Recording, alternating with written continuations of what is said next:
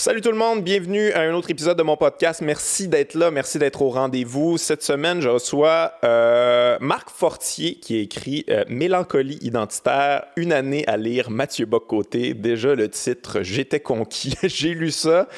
Et c'est quelqu'un qui écrit très bien. J'ai eu beaucoup de plaisir à lire ça. Euh, bon, le titre, c'est assez baveux, puis ça, mais ça va plus loin que ça. Puis on, bon, on va en jaser en long et en large pendant le podcast. On parle pas juste de ça, mais quand même principalement de ça, je vous dirais. Vraiment une très bonne discussion. J'ai eu beaucoup de plaisir euh, avec Marc, qui est également éditeur chez Lux. Euh, et sociologue et anciennement journaliste également. Euh, avant d'aller écouter Marc Fortier euh, en entrevue, je vous rappelle que mon Patreon, c'est toujours possible de s'abonner si vous voulez encourager ce podcast-là, si du contenu comme ça, vous trouvez ça important, vous trouvez ça intéressant, vous trouvez que ça a sa place euh, dans le paysage des podcasts québécois, ben allez encourager ça, c'est extrêmement important. Également, je vous rappelle que je suis toujours en tournée avec mon spectacle du cœur au ventre, en tournée partout à travers le Québec. Pour les dates, allez voir guillaumewagner.com. On s'en va écouter Marc Fortier. C'est parti.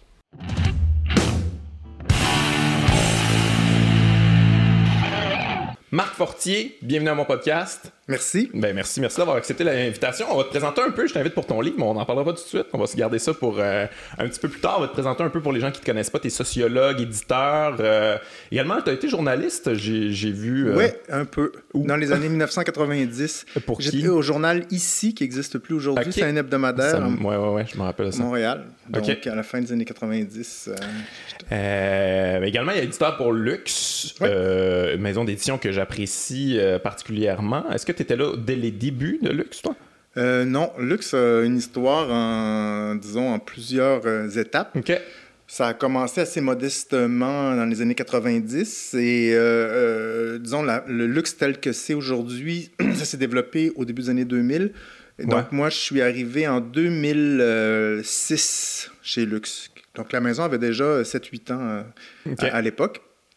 Donc voilà. Ça s'appelait, ça s'appelait Lux aussi? Ben, ça s'est appelé Comonado au début, parce que c'était une, maison d'édition qui était euh, partie par l'historien Robert Como, puis par le, journaliste et historien Jean-François Nadeau. OK, c'est Jean-François Nadeau. Et qui, ouais, dans les années 90, pour publier des.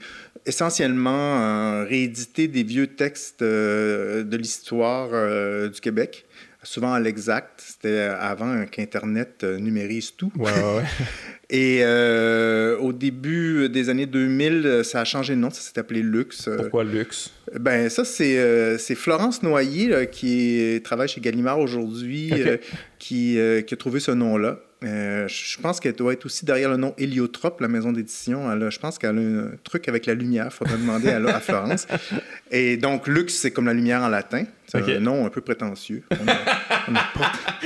mais euh, c'est une référence aussi à l'esprit critique, les Lumières. Euh, et donc, euh, voilà. Ça pourquoi le chien qui ronge un os? Ah! ça, je me demande. Ça, c'est une histoire formidable. Le, logo de, de Lux a, été dessiné par La Palme, qui a été caricaturiste du Devoir dans les années 50, 60, 70. qui est un grand, grand caricaturiste. Là, et il nous a dessiné ce chien-là qui est vraiment formidable. Et euh, c'est une référence au chien d'or. Tu viens de Québec, toi? Tu L'édifice de la douane sur la rue Buade, il y a, Buade, je pense, euh, dans le Vieux-Québec, il y a ça, il y a une, il y a une plaque qui c'est le chien qui ronge son os. Ah c'est une légende, c'est la légende du chien d'or. Alors il y a une devise en dessous que je serais bien en peine de réciter par cœur là, je ronge qui est un peu une histoire de vengeance, c'est ce qui se passe à l'époque de la Nouvelle-France. Je ronge mon os en attendant de pouvoir euh, C'est une, maison d'édition de vengeurs. Ben, le temps sera venu où je pourrai prendre mon l'espèce de révolution souterraine qui bouille euh. Et euh, c'est une légende qui a été, qui a été remis en, euh, qui a été fait en roman à la fin du 19e siècle, mais ça fait 700 pages. C'est un peu compliqué pour nous de, publier ça. Mais c'est une longue histoire de, de qui se passe euh, de mémoire euh, en Nouvelle-France. Et donc, ça, ça, ça reflète donc le chien qui ronge son os, qui va mordre celui qui m'a mordu. un jour viendra où je mordrai celui qui m'a mordu. C'est à la fois une invitation à la patience, c'est une référence à l'histoire, qui est une quand même une des lignes importantes euh, de la maison. On, publie beaucoup de livres d'histoire nationale du Québec, d'histoire des Amériques. Euh, et c'est une référence, bien entendu, aussi à une autre dimension des éditions Luxe, qui est pas la vengeance, ni l'amour des os, mais la critique. ok, parfait. comment ça va le milieu de l'édition? Parce que j'ai l'impression que c'est pas... c'est un milieu c'est un milieu particulier. C'est pas un milieu que je connais nécessairement, mais j'ai l'impression que, bon, les ventes des livres, en ce moment, j'ai l'impression que ce qui marche, c'est les livres de cuisine puis de, de, croissance personnelle. Puis c'est pas ça que vous faites, vous autres, on s'entend. Euh, est-ce que ça va bien, l'édition? Est-ce que c'est, un milieu qui, qui est en expansion ou euh, ça, ça stagne? Qu'est-ce qui se passe en ce moment? Ben, mon fils désespère euh, du fait que je m'enrichisse que je m'enrichis trop lentement à son goût.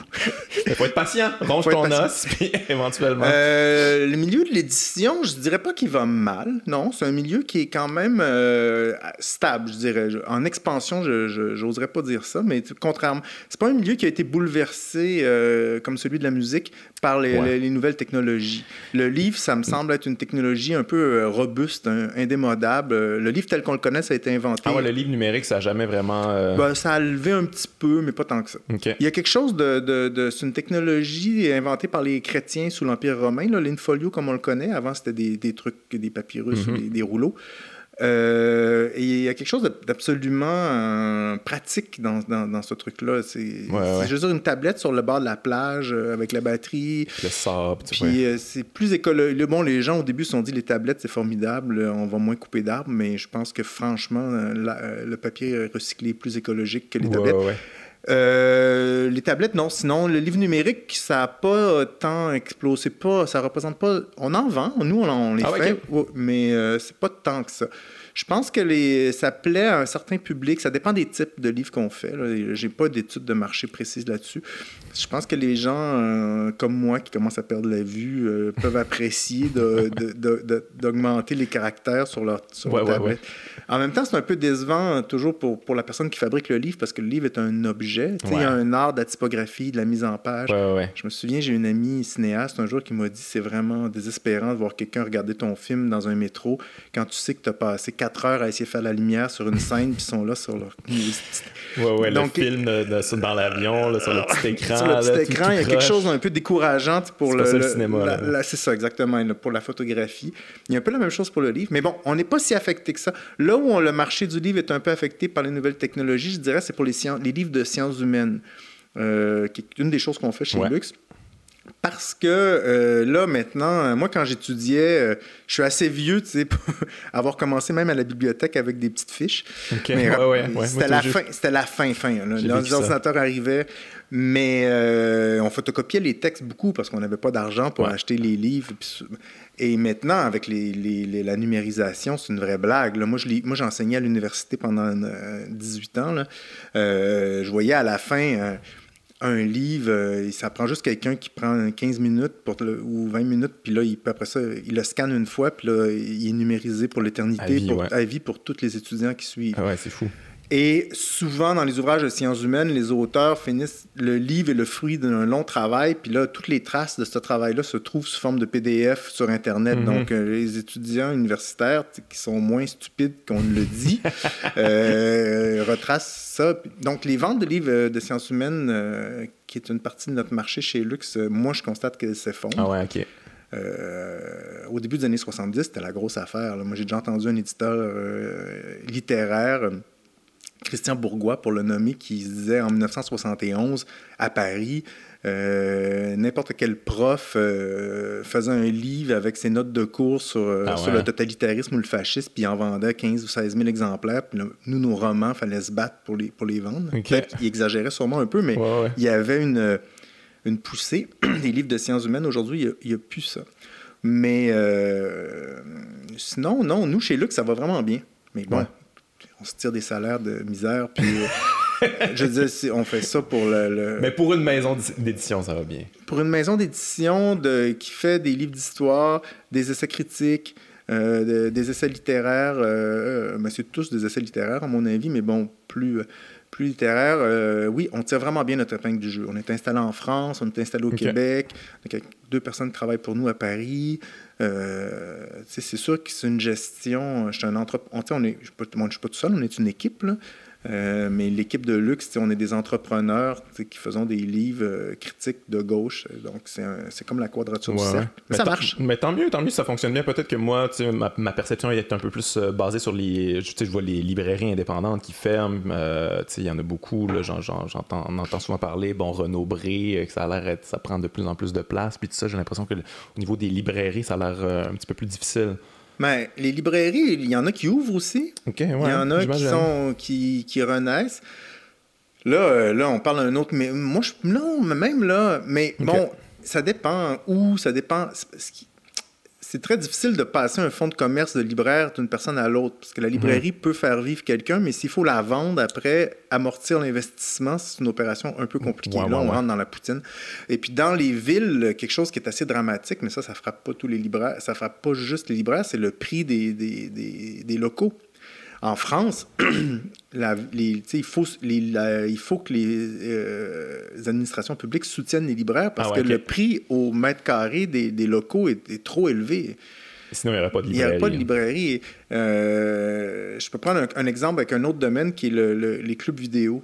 Moi, moi, je, moi, je trouve que la nouvelle technologie, ça a des progrès pour plein de choses, mais pour le cinéma, je trouve que la disparition des clubs vidéo, je n'ai pas encore vu rien qui remplace ça. Ça prend genre 18 trucs sur Internet pour réussir à avoir le même résultat que le petit, loco, le petit local qu'il y avait à côté de chez nous. Euh, moi, il y en avait un à côté de chez nous, un Vidéotron qui a fermé. Mais c'est pas parce que ça marchait pas, c'est parce que ça lui coûtait 130 000 de loyer par année. il faut en louer en tabarnouche des films à 5,99 par mois. Mais il y arrivait presque. Ah ouais.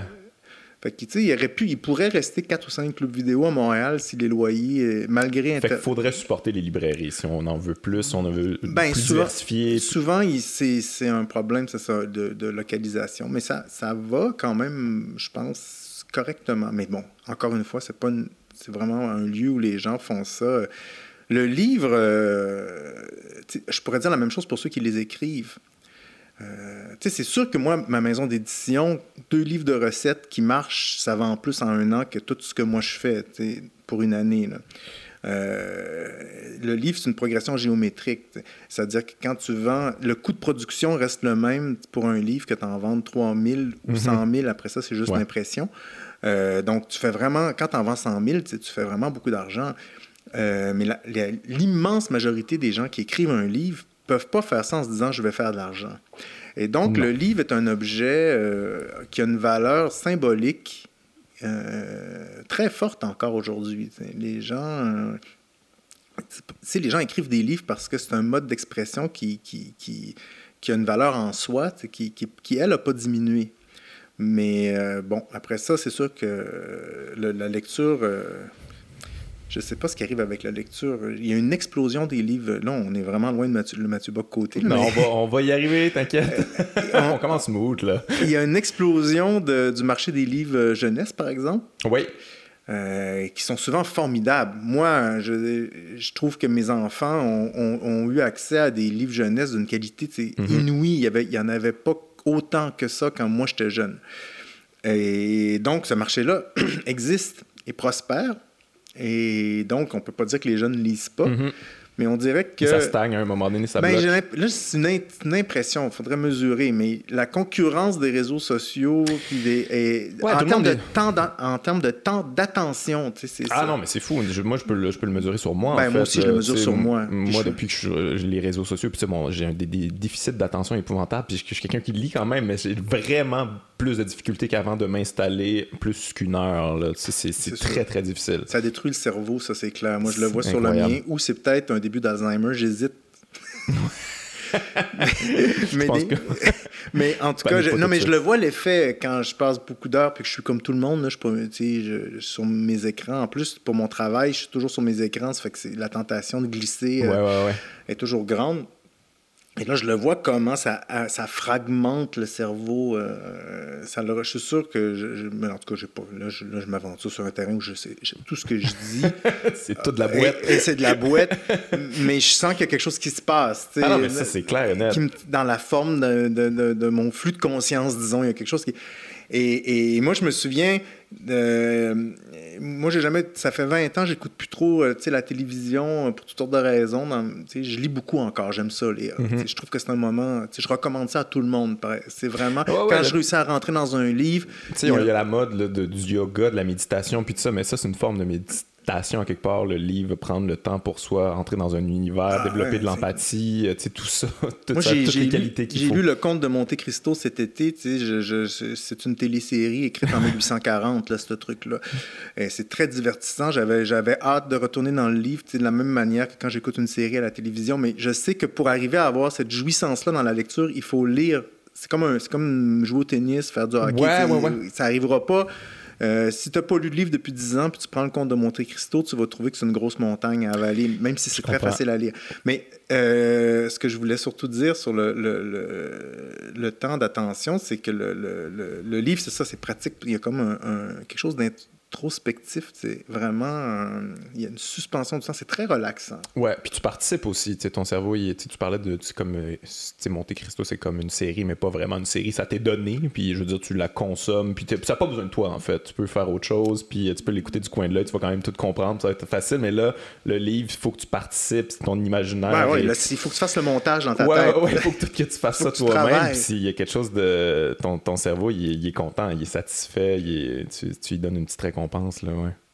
Mais c'est quoi votre plus gros, on parlait de succès là, dans le c'est quoi votre plus gros succès chez Lux? Est-ce que c'est le euh, cours d'autodéfense intellectuelle de Normand, Normand Baillargeon? Oui. Ouais. De loin, je pense. Là, j'ai lancé un peu. Euh, ben, la maison d'édition, elle a eu plusieurs euh, bons coups qui l'ont lancé, mais c'est vrai que le petit cours d'autodéfense intellectuelle de Normand Baillargeon a levé en même, à peu près la même année que, qui est sorti la biographie de Pierre Bourgault de Jean-François Nadeau, qui a aussi très bien fonctionné. Et là, c'est vrai que ça, ça a amené beaucoup d'eau au moulin. Et euh, je pense, en tout cas, je vais, je vais nous lancer des fleurs. Et on a bien géré cette eau-là. On a, on a, pris cette source d'énergie-là, puis on l'a vraiment canalisé. On a, on l'a, on a fait d'autres bons projets qui ont fonctionné après. Mm-hmm. donc, euh, on n'a pas perdu cet élan-là. Au contraire, on l'a même accéléré. Et euh, donc, les livres qui fonctionnent beaucoup chez Lux, ben, il y a ça. Le petit cours d'autodéfense intellectuelle, ça, c'est parce que ça fait euh, quasiment 15 ans que ça roule. Ça fait que là, ça... on parle de combien? C'est quoi les chiffres? Là, Mais j'ai peur de dire des bêtises. En plus, il ne faut jamais poser cette question-là à un éditeur parce, que ça ment comme un arracheur de ah dents. Ah ouais, hein? c'est 17 millions! Ah, et même si j'ai été bien élevé par ma maman et que je ne mens jamais, je ne pourrais pas résister à la tentation de dire un million. Mais euh, je pense que c'est... Je, sais, mais c'est des centaines de milliers. C'est, je veux dire, c'est, plus de 100 000. C'est quoi un best-seller maintenant? C'est combien? Mais au Québec... Là, parce que le petit cours, c'est France-Québec. Hein? ouais, je comprends, je comprends. Mais. Euh, c'est plus que 100 000, c'est beaucoup de livres. C'est vraiment énormément. C'est fou. Euh, mais un best-seller, au Québec, surtout les livres dans le domaine des essais, parce que moi, je ne fais pas beaucoup de littérature. Euh, quand on vend 2000 exemplaires, on est vraiment content. C'est 3000, c'est vraiment là, solide. Puis là, en haut de 3000, ça arrive quand même presque à chaque année, on réussit. là, c'est formidable. Euh, après ça, les vrais auteurs à grand succès chez nous, c'est du monde comme euh, Serge Bouchard et Marie-Christine Lévesque qui ont fait Les Remarquables oubliés ou Le mhm. peuple euh, rieur sur l'histoire des Inuits. Ça, c'est des livres qui, vendent année après année. Ça, on en vend beaucoup. Alain Deneau, La médiocratie. ça, ça a été un. Mais ça, c'est curieux. Euh, c'est là, là qu'on. Ça, on en a vendu beaucoup. Ah on en a vendu, euh, je ne sais pas c'est quoi le chiffre, mais euh, le dernier chiffre que j'ai en tête, c'est 30 000, mais ça a continué à vendre après. Donc, parce qu'en France, et là, ça, ça, il est allé en France, puis là, il est allé à une émission de télévision, puis il est très, Alain, c'est une personne très, très éloquente. Et là, il y a eu une clip de l'émission qui, a été, qui a été prise, puis qui a tourné, puis qui a été vue par 2 millions de personnes ah hein? sur les réseaux sociaux. Alain, euh, il vient de sortir une série de livres là, sur l'économie euh, chez Lux. Je l'ai vu à Québec euh, il y a deux semaines à la Maison de la littérature dans le cadre d'un formidable festival qui s'appelle En toutes lettres, où il y a vraiment beaucoup de gens qui, qui assistent à des conférences de toutes sortes d'écrivains et d'écrivaines. Et Alain a fait une conférence devant 250 personnes, hautement philosophique euh, sur l'économie de la nature et l'économie de la foi.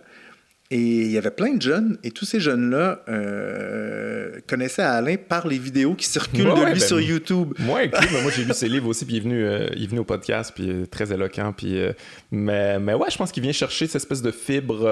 on est tanné. Il y a comme une petite, fibre révolutionnaire. il, met, il met les mots sur des concepts qui, des fois, sont un peu flous, qui ont, on a juste des frustrations à l'intérieur, puis lui, il vient tout placer ça, puis c'est comme Ah! Super. Et donc, Alain. Oui, sa parole. Et donc, là, on a un exemple de, comment les réseaux sociaux peuvent soutenir la mhm. lecture. c'est vrai, c'est vrai. T'as raison. Mais le défi, c'est vraiment la compétition pour l'attention. Euh, c'est quand même ça. Ouais, ouais, ouais. Euh, parlons de ton livre, finalement. Toi, c'est ta, ben, ta première publication. Ouais. J'ai déjà écrit des trucs dans des livres à gauche et à droite. Tu as participé à d'autres livres. C'est mon livre, là, à moi. C'est ton, ton premier. Ouais. Euh, J'ai attendu longtemps. Parce que tu t'es dit toi-même à quelque part, dans, non, en quelque sorte. Non, non, mais je sais que c'est pas comme ça que ça ben, fonctionne. Ben, si on voulait être méchant, on pourrait dire, ouais, Marc Fortier, c'était édité à compte d'auteur. mais bon, euh, non, j'aurais pas voulu ça parce mais que. Mais t'aurais eu l'occasion avant, là. De faire des livres? Ouais, j'imagine. Ben oui, ben, il faut avoir. Euh, oui, mais moi, j'ai. Ça fait quelques années que j'écris pour moi, mais écrire un livre, euh, pour écrire pour écrire. Je sais pas comment dire ça. Écrire. Euh, ça te prenait un projet. Ben, c'est parce que moi, c'est ça. En plus, je, suis éditeur. Ça fait que là, j'ai comme une intuition assez forte de, du, de, de la réception des livres. Je, je, j'attendais d'avoir une sorte d'impulsion. Ça a été Mathieu ouais. à qui je dois finalement tout. tu veux pas y devoir quelque chose à Mathieu Ben là, j'y dois une inspiration, c'est peu, c'est, c'est pas rien quand. Mais euh, donc, euh, donc, euh, c'est. Euh, mais j'ai pas, je me suis pas. Euh, ça prend. sérieusement, on peut pas faire un livre tout seul. Moi, j'ai été. C'est ma collègue Alexandre Sanchez, qui c'est une femme, s'appelle Alexandre, qui, qui m'a édité. Et m'a édité avec beaucoup de violence, donc très bien. J'aurais pas. tu sans. c'est pas. Un livre peut pas être bon sans avoir quelqu'un qui. qui c'est comme un film. Quand on voit à la fin d'un film, on voit le générique défiler, on se dit ça prend une armée pour faire un film. Mais dans le fond, si on faisait le générique d'un livre, puis on mettait vraiment tout le monde comme pour un film, il y aurait en comptant les pressiers, les, les, les, les, ceux qui font la diffusion, les libraires, il y aurait quand même énormément de monde. Travail d'équipe. Et, et il y a une étape qui pourrait peut-être être, l'équivalent du montage. Quand on fait le montage d'un film, euh, la fin du film peut changer. Euh, mm-hmm. le montage, ce n'est une étape cruciale. Le monteur joue un rôle assez fondamental. il peut détruire un film. Il peut le détruire, puis il peut, le sauver contre même celui qui l'a fait.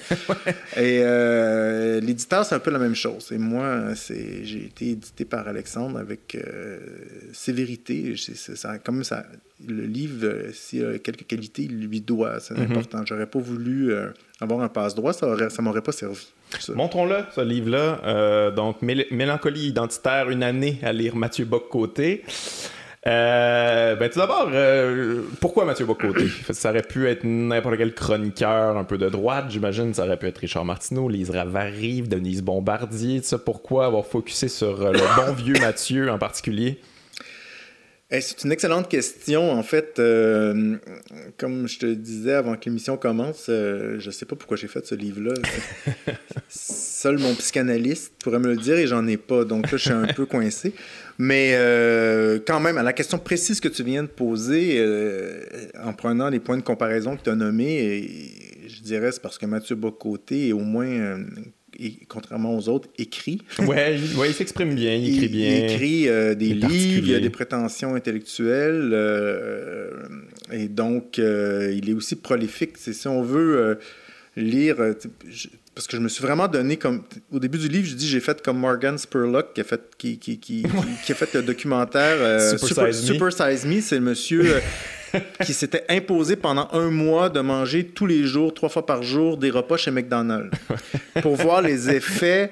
C'est un excellent documentaire pour voir les effets De, de, de, la bouffe de McDo sur son métabolisme. Alors, moi, j'ai fait la même chose. J'ai vraiment ça. c'est je, tiens à le dire, c'est pas du tout euh, un artifice. J'ai vraiment, tous les jours, je me suis imposé de lire Mathieu Bocoté. Il écrit tous les jours, Mathieu Bocoté? Non, mais il écrit beaucoup. Il, il y a du Mathieu. Si on compte les, ce qu'il met sur son blog du Journal de Montréal, ses chroniques. Son blog, ses chroniques, OK. Euh, sa chronique euh, dans le, Figaro. le, ça, c'est beaucoup. Puis quand il y avait des creux, je, me suis. Bon, en plus, il a fait un livre dans l'année où j'ai. À la fin de mon année, il a, fait, il a sorti son livre, L'Empire du politiquement correct. Fait que tu lu ça aussi. Ouais, ben, ça, je l'ai lu parce que ça, ça, faisait partie de ma méthodologie. Mais j'ai bien entendu aussi lu ce qu'il avait écrit avant. Donc j'étais. Euh, mais ça, ça c'était plus arbitraire comme mhm. démarche. Ma méthode. Et donc, euh, j'avais de quoi lire tous les jours. Il y a des journées où il y avait tellement de choses qui sortaient en même temps que j'avais de la difficulté à tout lire ce qui ce ce ah ouais, à ce point-là. Ouais. pas arrivé souvent, mais c'est arrivé par moment. Il écrit plus vite qu'on peut le lire. Ben moi, j'ai eu ce sentiment-là à quelques reprises dans, dans, peut-être vous, mes, mes, mes pourfendeurs diront que je lis lentement ou que je suis un peu idiot, mais le, j'ai eu, ça m'est arrivé à certains moments de dire Waouh, là vraiment, c'est too much. C'est too much. Mais c'est parce que j'ai des enfants, j'ai du travail. pas... On a des vies. Mais je commençais toujours mon matin, j'allais voir sur sa page Facebook euh, pour voir, parce qu'il met tout ça là, voir ce qu'il a fait. Puis là, j'allais. Très moderne, euh, Mathieu. Ah ouais, Mathieu, écoute, c'est il, il, est dans la... contre la modernité. mais il, non, c'est la modernité avec un point d'interrogation. je suis pour la modernité, mais. Mais pas avec un point d'exclamation, avec un point d'interrogation. Mathieu, c'est un point d'interrogation comme euh, le Joker dans Batman. Et donc, euh, ouais, c'est ça. J'ai lu ça pendant un an pour voir. Euh, et j'ai commencé ça un peu comme un jeu. J'ai. Pour m'amuser mais je sais pas pourquoi le passage à l'acte là c'est j'ai vraiment de la misère à expliquer. Je, l'avais déjà lu je l'ai même déjà défendu je me suis déjà ah discuté avec du monde. Bah, quand on lit comme ça euh, à la va vite il, est irrité par des, choses qui méritent euh, mm-hmm. des fois euh, et mais je l'ai jamais croisé je le connaissais je connais pas mais là, c'est ça, je trouvais que le, le, le, discours qu'il qui, qui porte dans la place publique lui-même, mais qui n'est pas nécessairement un discours qui lui appartient à 100% en propre, c'est un discours qui circule dans l'espace mhm. public, ouais, dont lui est un des... Tu as choisi un peu Mathieu Bocoté comme pour représenter ce discours-là, à quelque part, Exactement, c'est ça. C'était d'entrée vers ce, cet univers-là. Exactement, je trouvais que c'est quelqu'un qui était le révélateur de... de, de d'une sorte de pensée euh, conservatrice, d'une sorte de pensée de la révolution conservatrice qui est en cours. Puis là, je voulais. Parce que les mots qu'ils utilisent, faut. Je veux dire, euh, dans, ils sont utilisés par toutes sortes de personnes maintenant. Ils circulent. Mm-hmm. C'est vraiment effarant. Je te donner un exemple euh, qui m'a frappé pendant la dernière campagne électorale fédérale. Quand Maxime Bernier avait fait des, des, des, des affiches électorales contre les immigrants, un peu comment on pourrait dire, euh, plus que terre à terre. Mais bon, basique, disons. Euh, Maxime Bernier, donc, a fait du, du Maxime Bernier. Euh, là, il y a eu. ils, sont, ils ont été vandalisés, puis je pense que la, compagnie les a retirés. Ah, je pas. Et donc, ou quelque chose comme ça. Je me souviens plus de la, exactement de la chaîne des événements, mais ce qui est surtout important, c'est qu'il a crié à la censure. Et là, il a fait des tweets où il criait à la censure, mais dans la, la, la, la phraséologie, c'est la même que Mathieu Bocoté, la censure des progressistes totalitaires, bien pensants. Et Maxime Bernier, c'est un libertarien. Euh, Mathieu Bocoté, c'est pas un libertarien. Mais c'est les mêmes mots. Mhm.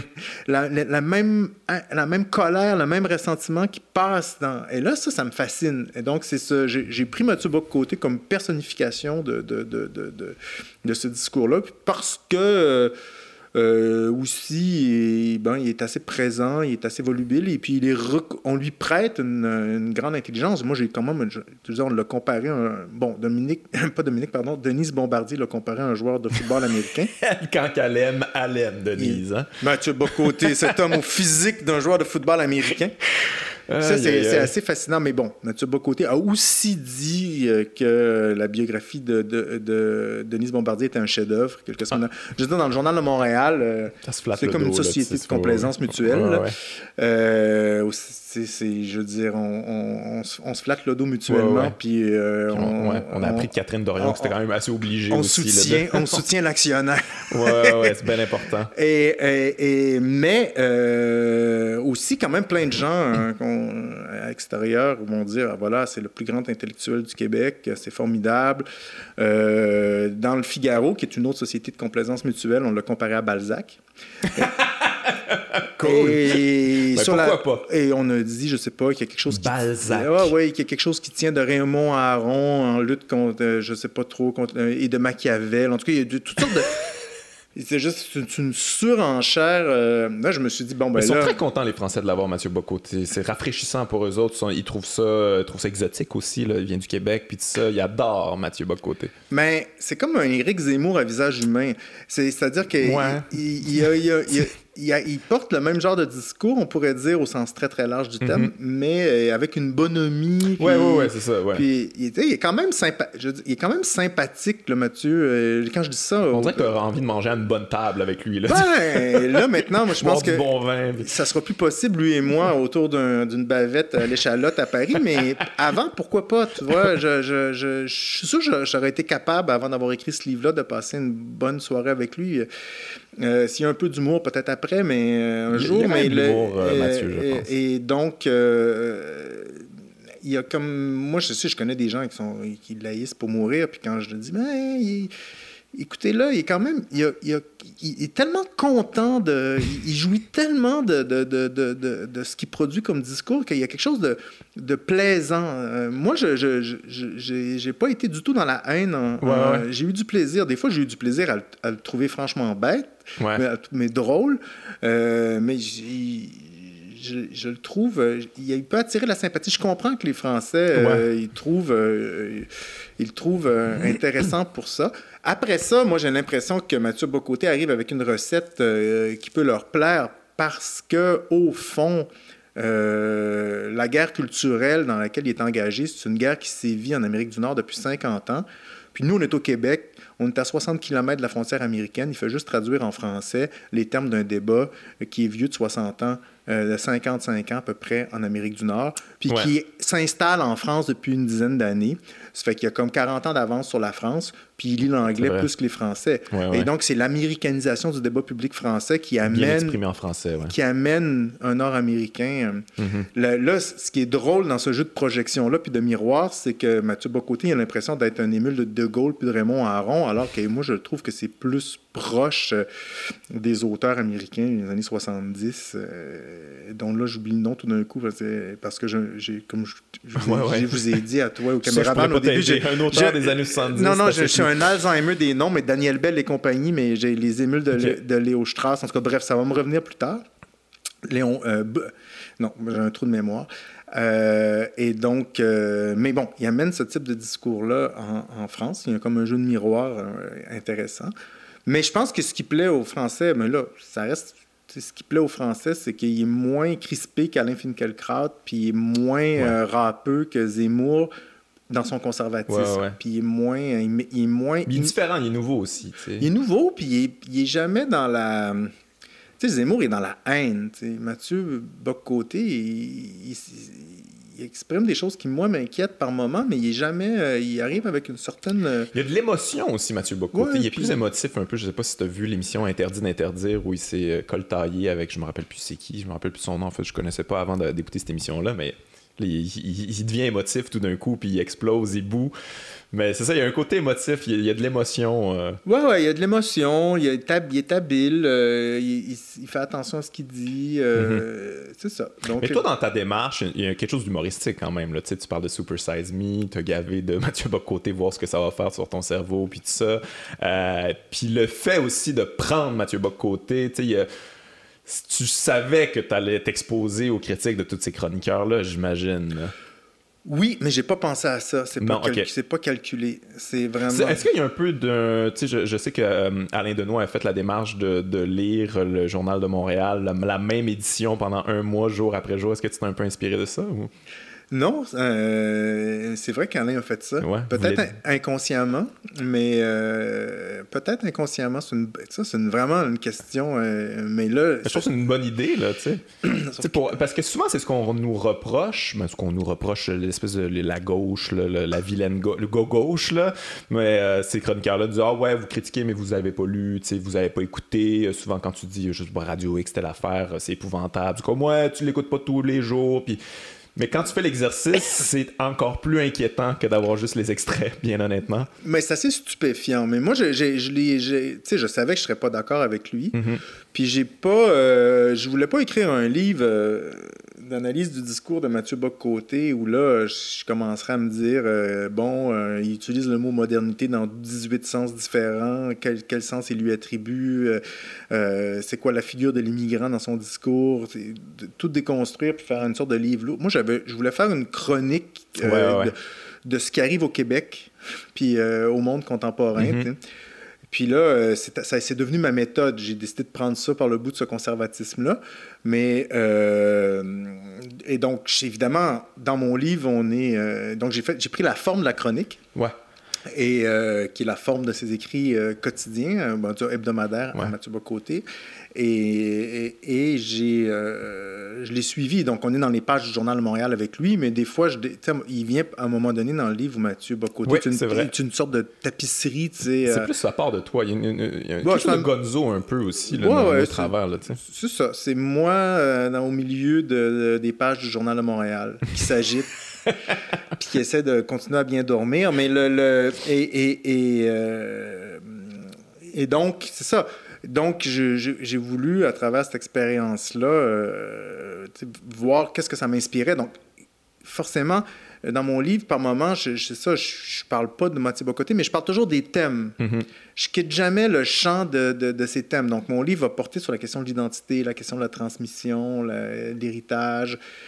Des fois, je les aborde à ma manière, dans le fond. Elle est là, ma critique. J'ai entendu une conversation euh, entre un libraire et quelqu'un qui achetait mon livre qui, que j'ai trouvé formidable, où le, libraire dit, euh, j'essaie de la citer de mémoire parce qu'elle est formidable textuellement, le libraire dit euh, au client, euh, il dit, ah, ce livre-là, il, est, il, est, il, est à son meilleur quand on quitte, on, quand, on, quand l'auteur est à son meilleur, quand il s'éloigne de Mathieu Bock-Côté. Puis le client a répondu c'est pareil pour le Québec. yes. Ça résume mon livre. c'est excellent. Et donc, c'est un peu la démarche. Ouais, ouais, ouais. En même temps, j'ai jamais voulu complètement le quitter parce que euh, s'il faut s'en éloigner, il faut savoir de quoi on s'éloigne. Tu sais, j'ai pas juste voulu tourner le dos. Donc, je mm-hmm. reste à, essayer de réfléchir à, ce que j'ai trouvé dans mes lectures. Et là, euh, j'ai trouvé d'abord. Euh, parce que tu poses la question, mais qu'est-ce que tu as trouvé? Je n'ai pas encore posé, mais vas-y, si tu attends d'y répondre. j'ai, euh, ouais, quelles sont les idées de Mathieu Bocoté? j'ai, eu une discussion avec un, professeur d'université que je connais. Il m'a dit c'est quand même le plus grand intellectuel de sa génération au Québec. Qui dit ça? ben, je, Non, je veux pas le ah, nommer. Mais euh, là, j'ai été un peu déstabilisé parce que c'est quelqu'un euh, que je trouve brillant. Et donc, euh, je dis, qu'est-ce que tu veux dire? Je trouve pas, moi. Et là, il, il, me dit, ben oui, il dit, c'est quelqu'un qui fondamentalement travaille avec une matière qui est des opinions, qui met en mots par écrit pour défendre une cause militante qui est son conservatrice. Si on le prend, comme ça, c'est effectivement une, une grande figure intellectuelle québécoise actuellement. Mais si on entend par l'intellectuel quelqu'un qui euh, prend le temps de séparer les choses pour les relier dans un acte de pensée, c'est pas du tout un intellectuel. C'est parce que les écrits de Mathieu Bocoté sont. Puis là, ça, je suis bien placé pour le savoir comme éditeur qui édite des livres de gauche, c'est des écrits militants. Ce sont juste des écrits militants d'une forme de conservatisme qui n'est pas si facile que ça à définir parce que euh, là, il est difficile à mettre dans une case. Je te dirais que ça va. Il y a certains. On peut construire un Mathieu Bock-Côté avec ses propos euh, d'extrême droite. Mais on peut aussi en faire juste un gentil joueur de, de, de cymbales pour euh, François Legault qui n'est pas du tout un homme d'extrême droite. Plus et de donc, centre. Là, de, ce qui est une sorte de nationaliste conservateur, bon enfant, euh, qui va se mettre les pieds, qui va se mettre les pieds dans les Monsieur Magou, Ouais, exact. Euh, qu'on peut pas s'empêcher de trouver sympathique. pas... Et donc, euh, il, ne rentre pas dans, dans, dans, dans, aucune case euh, particulière. Donc, moi, ce que j'ai. Donc, c'est ça. Donc, c'est pas un penseur, c'est vraiment un militant. Et là, ce que moi, j'ai trouvé, c'est qu'à cet égard, euh, il y avait quand même une grande confusion qui, qui régnait intellectuelle dans, dans, dans, ses écrits. Dans le journal, c'est assez. Ça va vite, puis il écrit souvent ça, sur le, il écrit ça sur le point d'une table. dans, mais même dans ses livres. En tout cas, du moins ceux que je les ai pas tous lus, là, mais ceux que j'ai lus.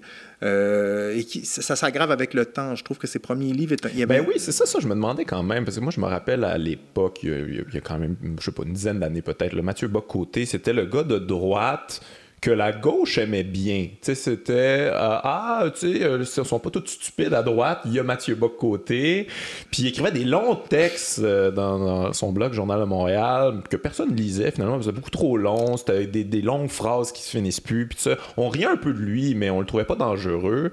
Puis là, à un moment donné, j'ai l'impression que Mathieu a compris comment écrire ce genre de textes-là, là, qui punch, qui font polémique, qui sont partagés, qui a compris comment faire du clickbait, comment faire la cote, puis comment s'exprimer en public d'une manière, euh, manière euh, tu sais, comme euh, excitante. Là. Ah ouais, non, mais il est vraiment c'est développé. il s'est développé. Non, non, il y a du talent, il y a du talent. Mais c'est pas. En même temps, on se demande c'est qui cette affaire-là? Parce que c'est quoi cette affaire-là? C'est qui ce personnage-là? Qu'est-ce qu'il veut? C'est quoi son pas projet? C'est pas un sociologue. Il fait pas de sociologie. Ça, je veux dire. Mais il y a une formation de sociologue. Oui, il y a une formation de sociologue, mais je veux dire, on peut être médecin puis peut pratiquer la médecine. Là. Lui, Ben, il est sociologue puis il la pratique plus. J'imagine que ça le sert, mais il n'y a pas de. Je veux dire, il y a pas d'études empiriques. Il n'y a pas non plus de, travail d'érudition sur les, la, société dont il parle. Elle est assez désincarnée. Il est dans une guerre culturelle, il parle juste des mœurs. Je veux dire, même quand il parle de l'élite mondialisée, il trouve le moyen de parler de la mondialisation sans jamais parler de rien qui concerne la mondialisation. Il mhm. parle de comment les gens qui s'enrichissent avec la mondialisation mangent, baissent, se promènent, vivent, se représentent leurs enfants. mais là, euh, je veux dire, on peut bien dépeindre les mœurs de l'aristocratie, mais ça ne fait pas une sociologie de des, des, mhm, aristocrates. Mhm. Hein. Donc, euh, c'est pas un sociologue, c'est pas un journaliste non plus. Lui-même le dit, je suis pas journaliste. Et là, mais il, est toujours dans les médias. Il est toujours dans les médias. Il, je veux dire, il est invité à Tout le monde en parle pour analyser la campagne électorale. il, est à la télé de TVA en permanence pour analyser l'actualité. Il fait des chroniques d'opinion. Je veux dire, donc c'est quoi? Mais c'est pas un éditorialiste non plus. à la presse, c'était mhm. clair. L'éditorialiste, c'était la voix du maître. Là, je, je sais pas c'est quoi, moi, cette cette pléthore, cette floraison-là de personnes qui ont des, des irritations. d'opinion. Ouais, mais c'est quoi ça dans. C'est quoi ce, métier-là? C'est quoi son honneur? C'est quoi son code? C'est quoi ça? C'est ça, c'est des, ça, c'est des questions graves. Donc, lui, moi, j'ai décidé de dire bon, ben, comme c'est rien qui existe, il faut, il faut, il faut dire c'est un communicateur. C'est le mot que j'ai utilisé. C'est un, il est comme pris, on est dans une société qui, qui constamment poussait à relancer des chaînes de communication vides on produit de l'information, c'est-à-dire, là, vraiment, le mot information, c'est un mot, c'est neutre. ça veut juste dire des datas qui circulent. Je veux dire, euh, c'est n'importe quoi. C'est le coton ouaté d'une députée, mais puis euh, l'instabilité du système financier, c'est des informations. C'est pas de la nouvelle. c'est du, contenu. Du contenu, oui, c'est ça. On a des machines, tu sais, qui ont, besoin de contenu désespérément. Ça fait que des pets en dessous du bras, c'est du contenu. Puis des articles de Mathieu Bock-Côté, euh, c'est du contenu. Donc lui, il communique. Il, est vraiment bon. C'est un métier. Moi, je, veux dire, il répète à peu près toujours les trois, quatre mêmes affaires. Et, moi, je l'ai vu faire sa campagne de défense de son livre euh, L'Empire du politiquement correct en France. Ça m'a fasciné. J'étais, j'étais ébloui. Je serais pas capable.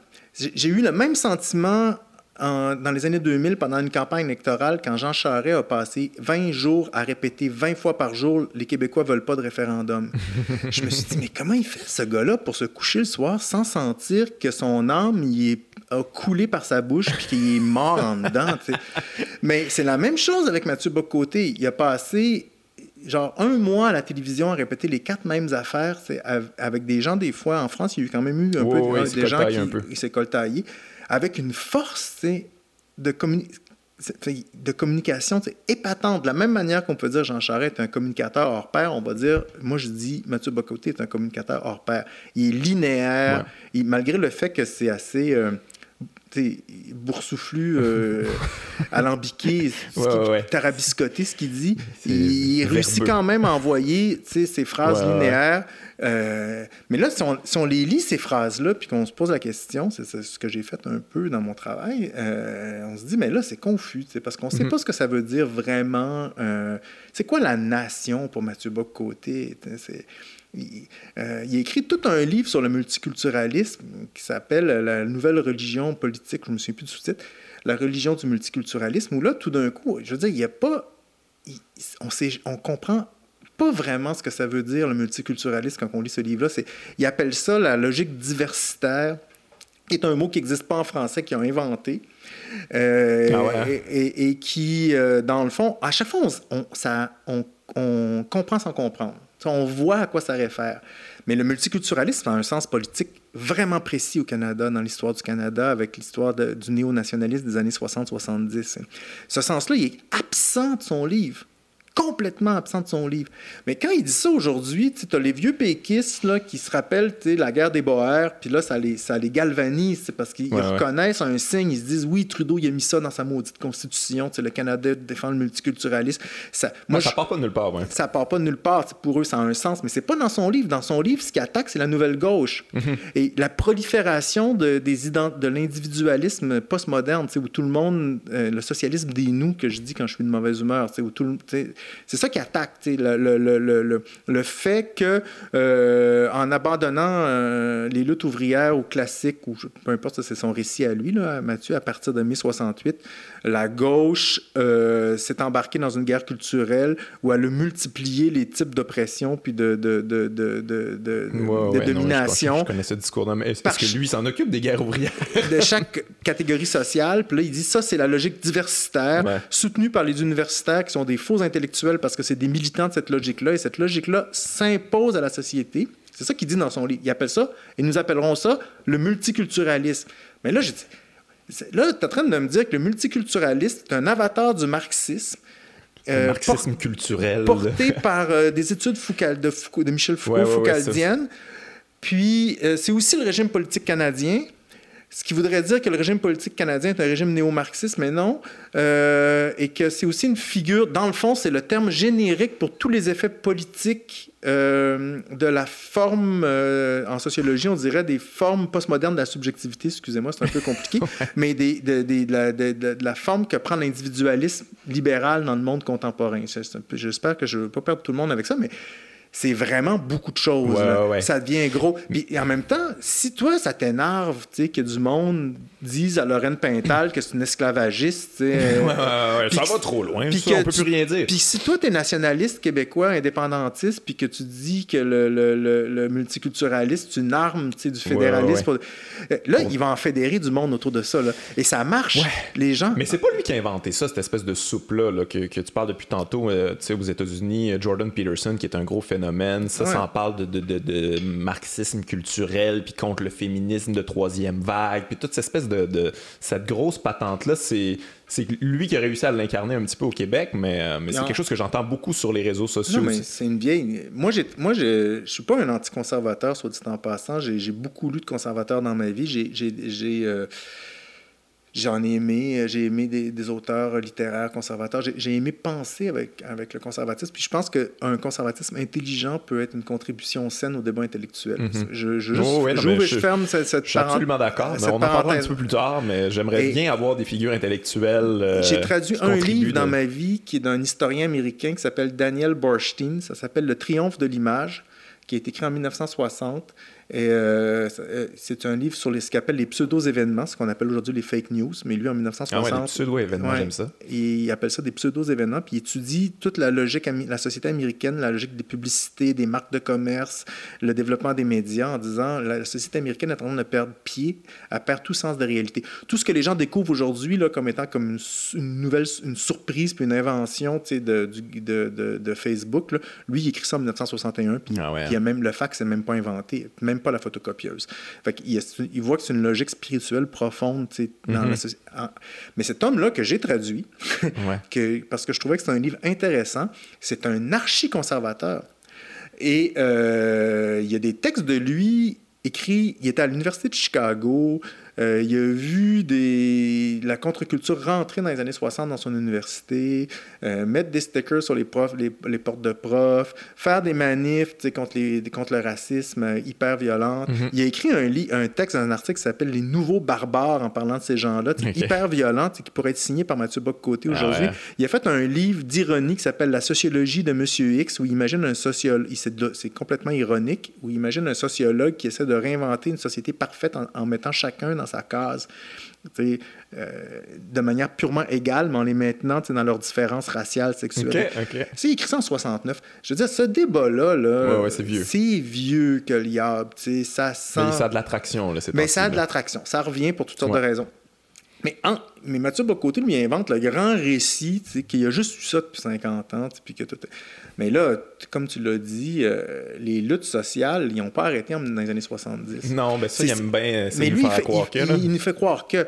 Alors que s'il était, euh, s'il n'avait pas euh, tourné le dos à la corporation des sociologues, il saurait que dans les années 70, c'est probablement la période de l'histoire occidentale des 200 dernières années où il y a eu le plus de grèves. le programme du Parti québécois de 1973 là, ou de 75 même, pas sûr que Mathieu Bock-Côté, ça, ça lui donnerait des frissons dans le bas du dos. Euh, il était quand même largement question de nationalisation. Euh, je veux dire, le, Mitterrand a pris le pouvoir en 80. La première chose qu'il a faite, c'est lancer un, ministère de l'extension du service public où il était question de nationaliser toutes les banques de France pour domestiquer le capital et démocratiser le crédit. Beau projet. et, et, et, là, je veux dire, tout ça, c'est complètement zappé, ça n'existe plus. Ça n'a jamais existé. Ça a disparu. On se croirait en train de lire un journal chinois, tu sais, où est-ce que. Et, et, je, je, je, ça ne veut pas dire que ce qu'il raconte n'existe pas. Non, mais il choisit. C'est vraiment un cherry pick. Mais, mais c'est ça, il t'en parles dans ton livre, mais il se construit une espèce de vision, une espèce d'utopie du passé, d'un passé qu'il n'a pas nécessairement vécu. Là. Il est assez jeune, Mathieu Bocoté. Euh, il a quel âge? Il est né en 1980, je pense. Euh, donc, c'est ça, il a 40 ans. Ouais, ouais. Fait que, on dirait qu'il s'est inventé une espèce de vision, une espèce de passé auquel il faudrait retourner, mais qui n'existe pas vraiment, finalement. Là, qui, qui a, il a évacué tout ce qu'il n'aime pas de ce passé-là. En fait, c'est ça que j'ai de la misère à déterminer c'est quoi la pensée. Qu'est-ce qu'il veut? Qu'est-ce qu'il veut? Mais c'est ça que j'essaie de, Là, on est dans une longue conversation, on a une heure, ça fait que je lance des pistes. on, va, essayer de, trouver. Je fais ce qu'il faut pas que je fasse si je fais une entrevue de 10 minutes à la radio, où là, il faudrait que je lance des, des, coups directs. Mais euh, quand je dis, voilà, on lit un livre sur le multiculturalisme où, dans le fond, euh, beaucoup de choses affectives sont, sont, sont, menées, beaucoup de choses sont attaquées, puis là, on, si on est en colère contre. Mm-hmm contre euh, les moralistes de gauche. Là. Des fois, il y a des gens, on a l'impression qu'ils sont en train de réinventer le calvinisme puis euh, qui veulent transformer l'UQAM en une nouvelle Genève. on peut, ça arrive des fois, on a cette impression-là. Et là, si cette impression-là nous marque beaucoup, là, on suit Mathieu Bocoté. Ça, on, Mais il est très contre. Oui, il est, contre, exactement. Il est contre. Donc, tous ces livres tiennent leur cohérence du fait qu'il est contre. Ce qui fait que ces concepts comme le multiculturalisme, ce que je viens de dire, ben, il, il est assez vaseux, son concept du multiculturalisme. On comprend pas trop ce que c'est. C'est la c'est au final, ce que ça veut juste dire, c'est qu'on vit dans une société où, dans le fond, les identités l'emportent sur l'identité au, sens, au, au singulier. Mais là, ça nous amène à la question, mais c'est quoi, l'identité au sens... Et là, c'est quoi ce maudit nous-là dont tu nous parles tout le temps? Mais là, on n'a pas plus de définition de la nation chez Mathieu Bocoté. moi, je, la définition la plus conservatrice que je connais de la nation, ça date du 17e siècle, au moment où la monarchie française se constitue, puis ça dit la nation, c'est la, euh, euh, c'est, la, la nation est, est organisée, c'est la société organisée dans ses institutions. Elle se décline dans ses institutions. On la voit que dans, ses institutions. Mais Mathieu Bocoté, il, a beau il en appelle tout le temps à la hiérarchie sociale, mais ça intervient jamais dans, son, dans ses analyses ni positivement ni négativement, parce qu'il étudie juste les mœurs.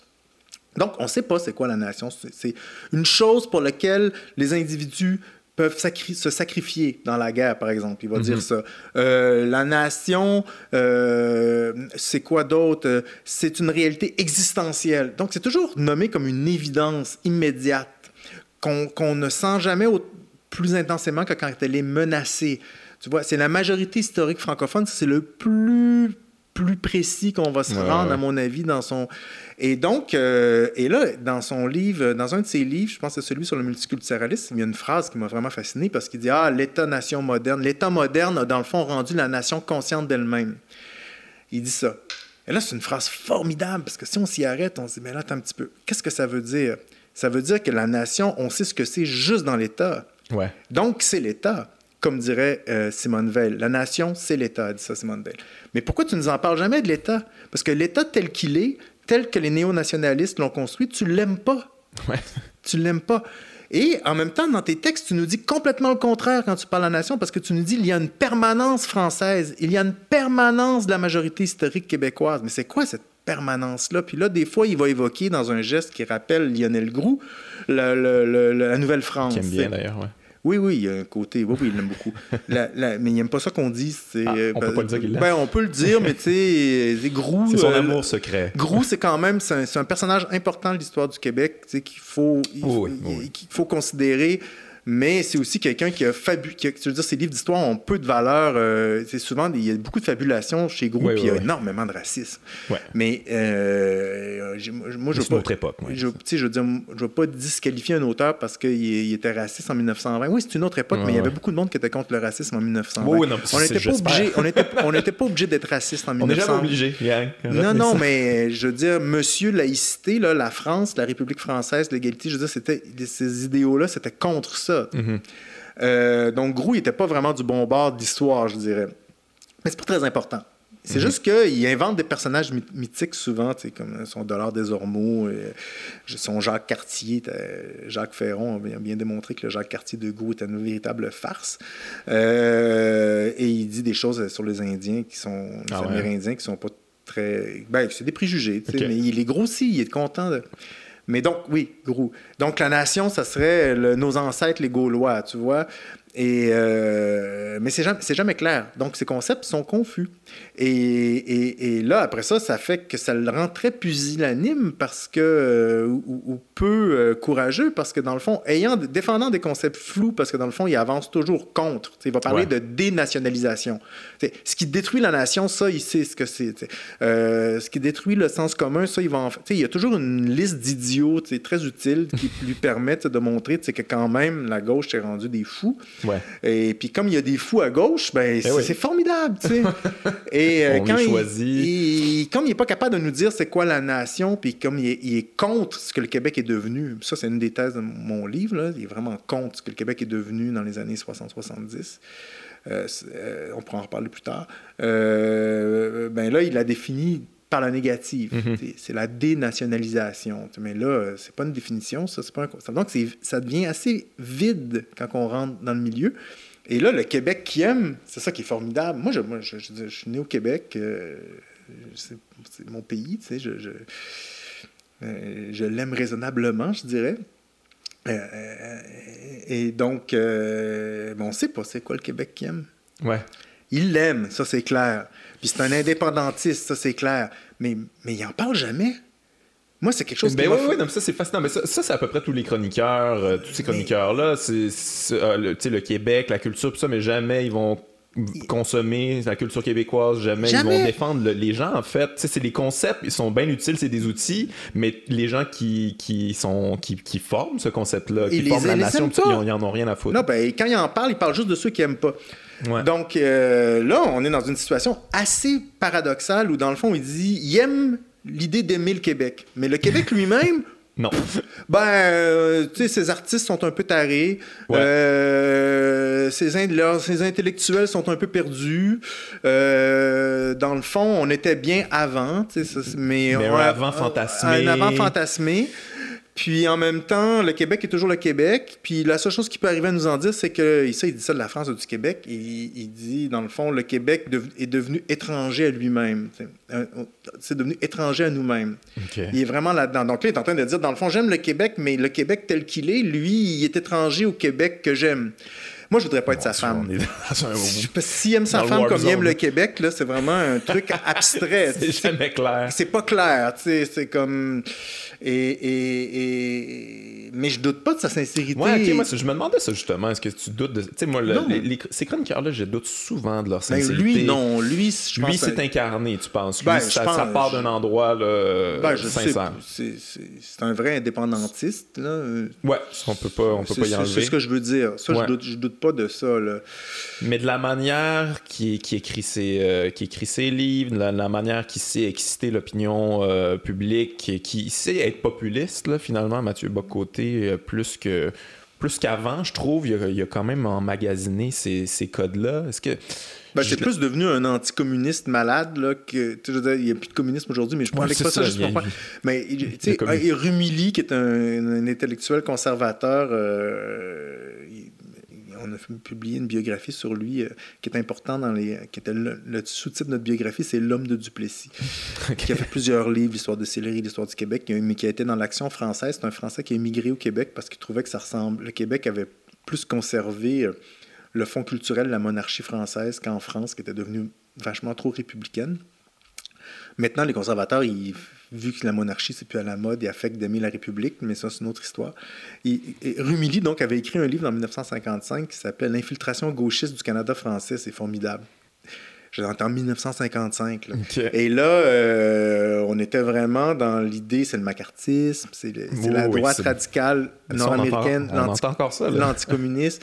Et là, c'était Radio-Canada, euh, euh, Pierre Elliott Trudeau, c'est un communiste de salon, Radio-Canada, voilà, c'est quoi cette affaire-là? C'est un entre, c'est un vecteur de diffusion des idées communistes.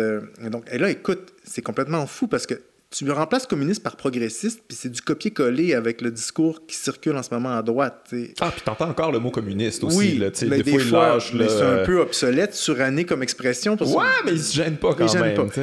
Et donc, Mathieu Bocoté est vraiment dans ce style-là. Moi, ça, pour moi, c'est indéniable. Et, euh, euh, et, ça a pris de plus en plus de place dans son discours. Mais c'est ça, j'ai l'impression qu'il a trouvé une niche. Il a fait ah, OK, ça, ça pogne quand même. Ça, ça c'est partagé. politiquement correct, l'anti... Ça, c'est... Une politiquement correct. Ouais, Ce qui fait que le, le, le, tout le noyau qui était de, ses premiers livres, qui était de réflexion, qui était sur la question de, du destin du nationalisme québécois, où là, il y avait quand même, j'étais vraiment pas d'accord avec lui, mais il y avait j'ai trouvé que dans ces livres-là, il y avait un, un, un argument, il y a un début, il y avait des, noyaux d'arguments rationnels euh, structurés. Hein, qui, qui ouais, ouais, mais qui est quelque chose qui est plus près de lui, j'ai l'impression. Oui, mais ça, c'est complètement évacué. il, y avait comme une il, y avait comme une stratégie où il essayait de repenser la nation québécoise euh, pour, genre pour opérationnaliser politiquement le nationalisme dans un contexte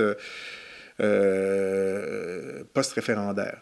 Parce que dans le fond, tu sais ce qui est arrivé au mouvement nationaliste québécois, c'est qu'ils ont perdu deux référendums, puis tout l'élan de la Révolution tranquille, puis du néo-nationalisme qui devait aboutir logiquement à l'indépendance. C'était comme ça, son point d'aboutissement logique, son, son écho intellectuellement cohérent. Mm-hmm. Mais l'histoire, l'histoire, elle n'est pas toujours intellectuellement.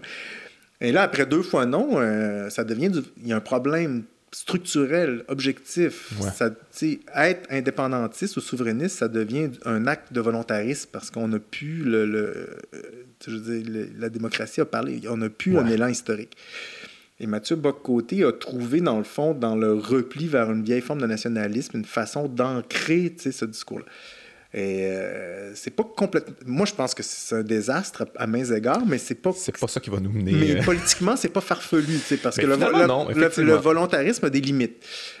sociologiquement, si je regarde, je regarde ça à distance, donc, d'une certaine manière, on pourrait dire, moi j'ai voté en 95, puis après le référendum, c'était assez clair pour tout le monde qu'il y aurait un prix à payer pour cette défaite-là. D'une certaine manière, on pourrait dire, ben là, on sait c'est quoi le prix à payer, c'est Mathieu Bocoté. ça vous apprendra, gang, qu'à dire oui. Peut-être qu'on aurait gagné en 95 si on avait pu faire une projection futuriste.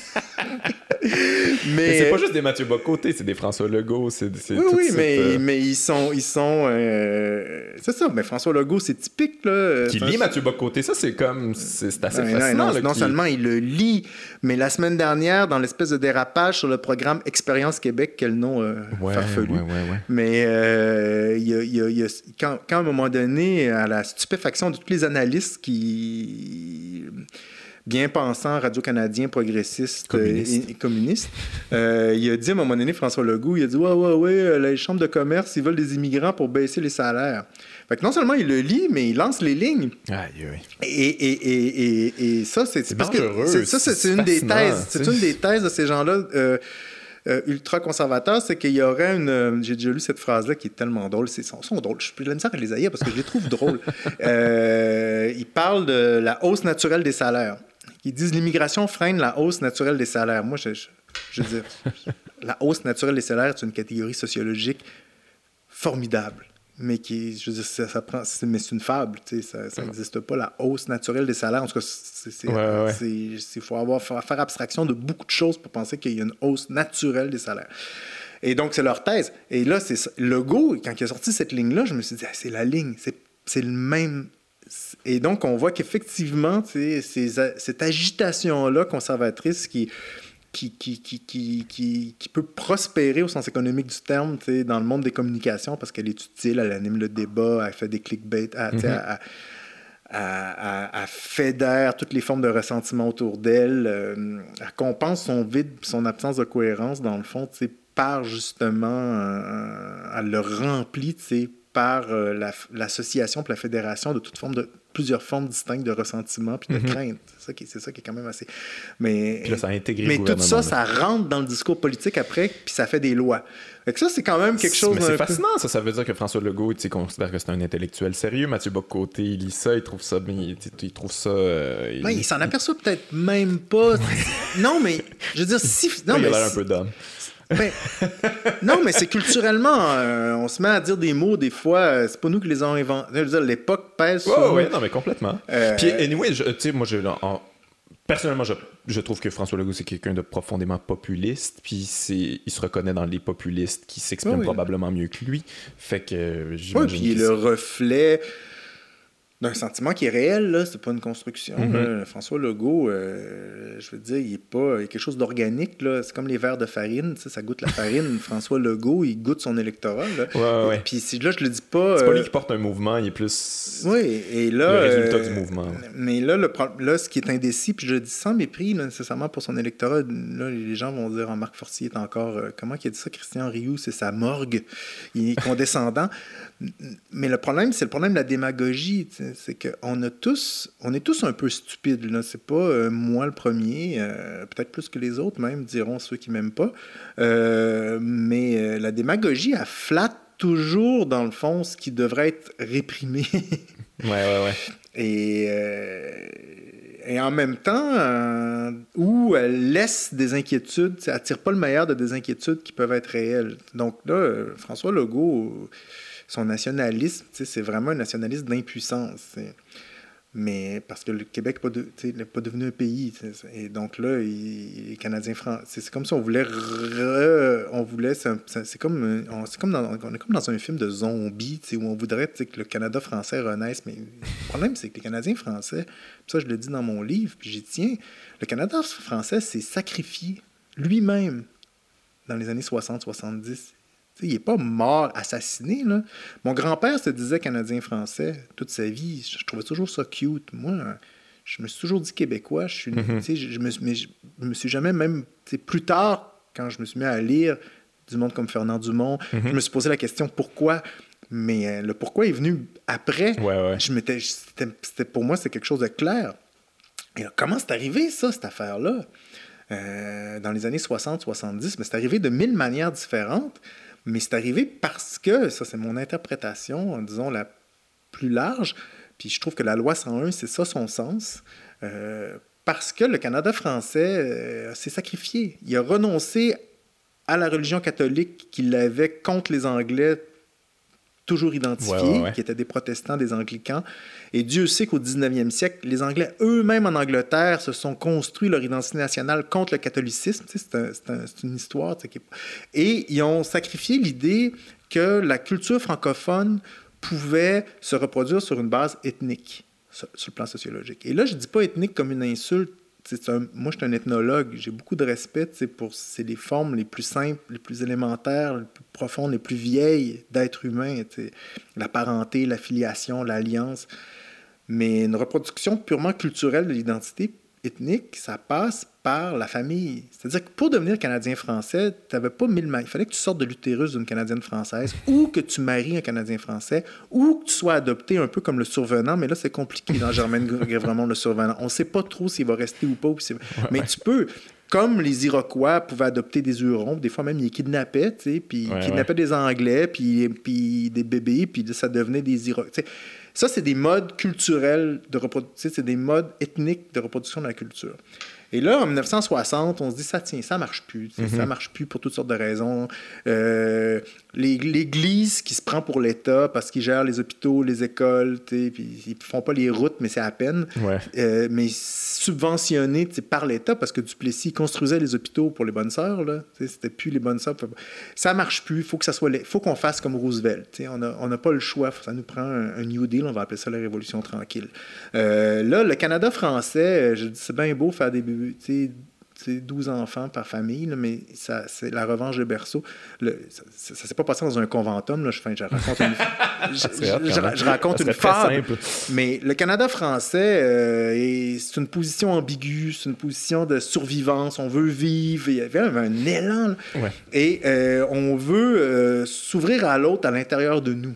En fait, je vais dire ça comme ça et assurer la reproduction de la du fait français en Amérique du Nord par des, sur des bases plus larges que la culture primaire de ce qu'on appelle le Québécois de souche. Mais on ne veut pas le Québécois de souche, donc le Canadien français, c'est sacrifié, sacrifier une sécurité quand même, mm-hmm. en se disant, ben là, maintenant, je mets mes billes dans l'État. Un peu comme les Juifs en Israël, si tu veux, avec une histoire moins tragique.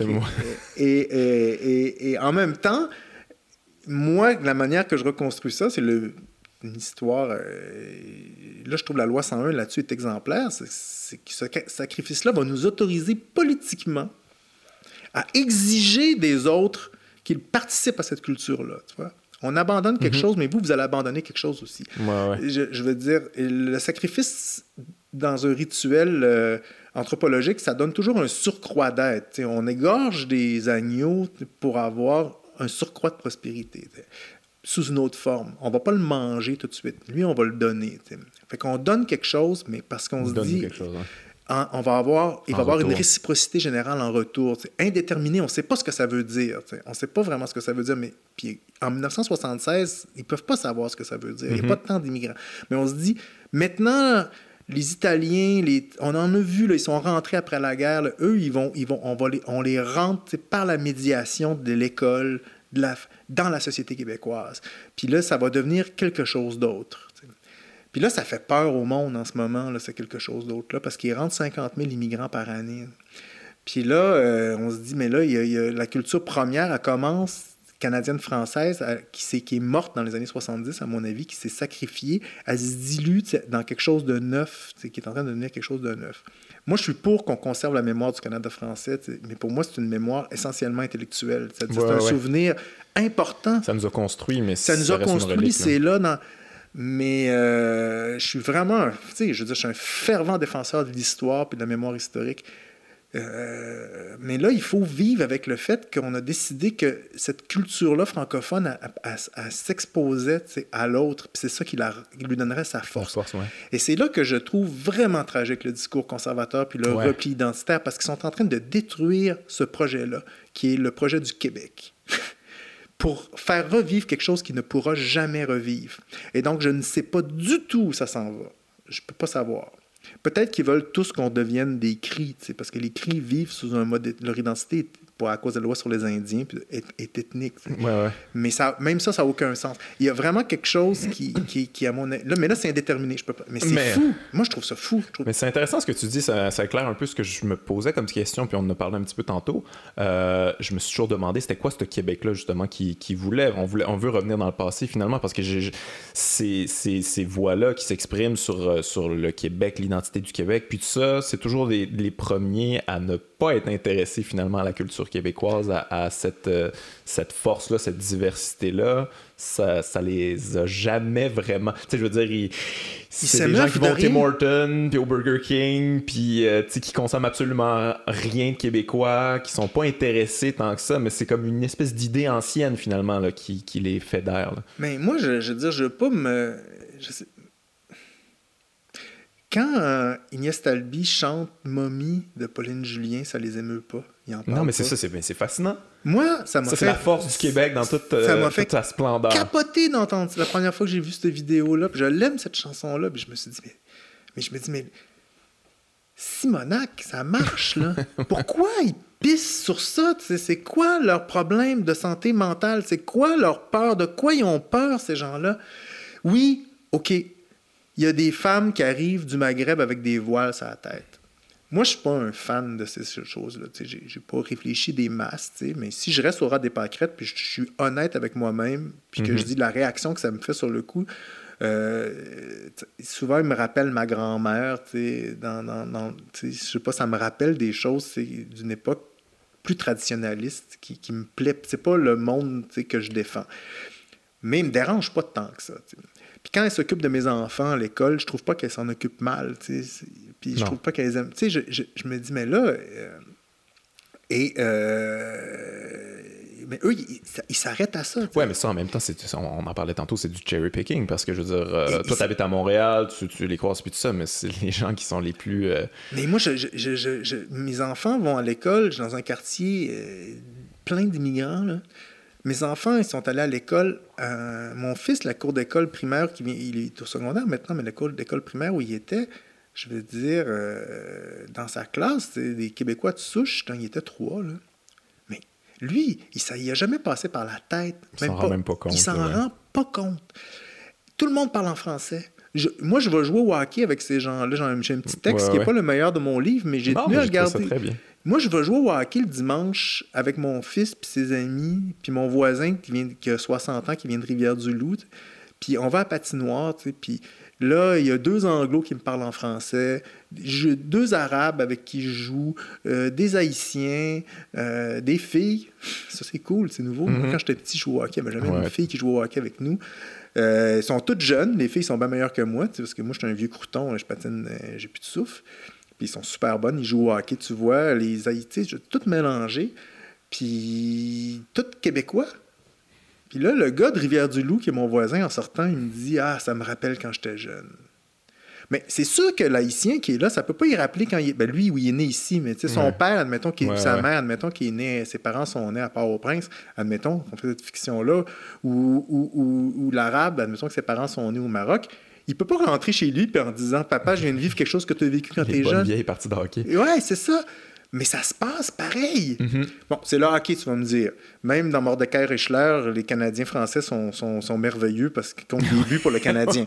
c'est peut-être une base restreinte. Mais moi, je, je le vois à l'école, tu sais, euh, avec les amis de mes enfants, ils, ils, sont en train de. ça, c'est quelque chose sur lequel j'ai, que j'ai découvert en écrivant ce livre-là, en fait. C'est que le, la réponse est, est au présent. Ça a mhm. l'air de la pop psycho, mais là, je pense que je le dis même philosophiquement. La réponse à cette question-là est au présent. Puis les, les, les, les Mathieu Bock-Côté puis les progressistes, ils sont tous les deux perdus. leur défaut, c'est que la nostalgie d'un passé qui n'a jamais existé ou la projection complètement utopiste dans un futur qui n'existera jamais, ça peut être deux formes stimulantes, de, de, de, deux formes de, stimuler, de stimulation intéressante de l'imagination, puis ça peut permettre de voir des choses, puis de comprendre des choses, puis d'agir sur le présent. Mais la réponse au problème, elle se trouve quand même ici, ouais. au présent.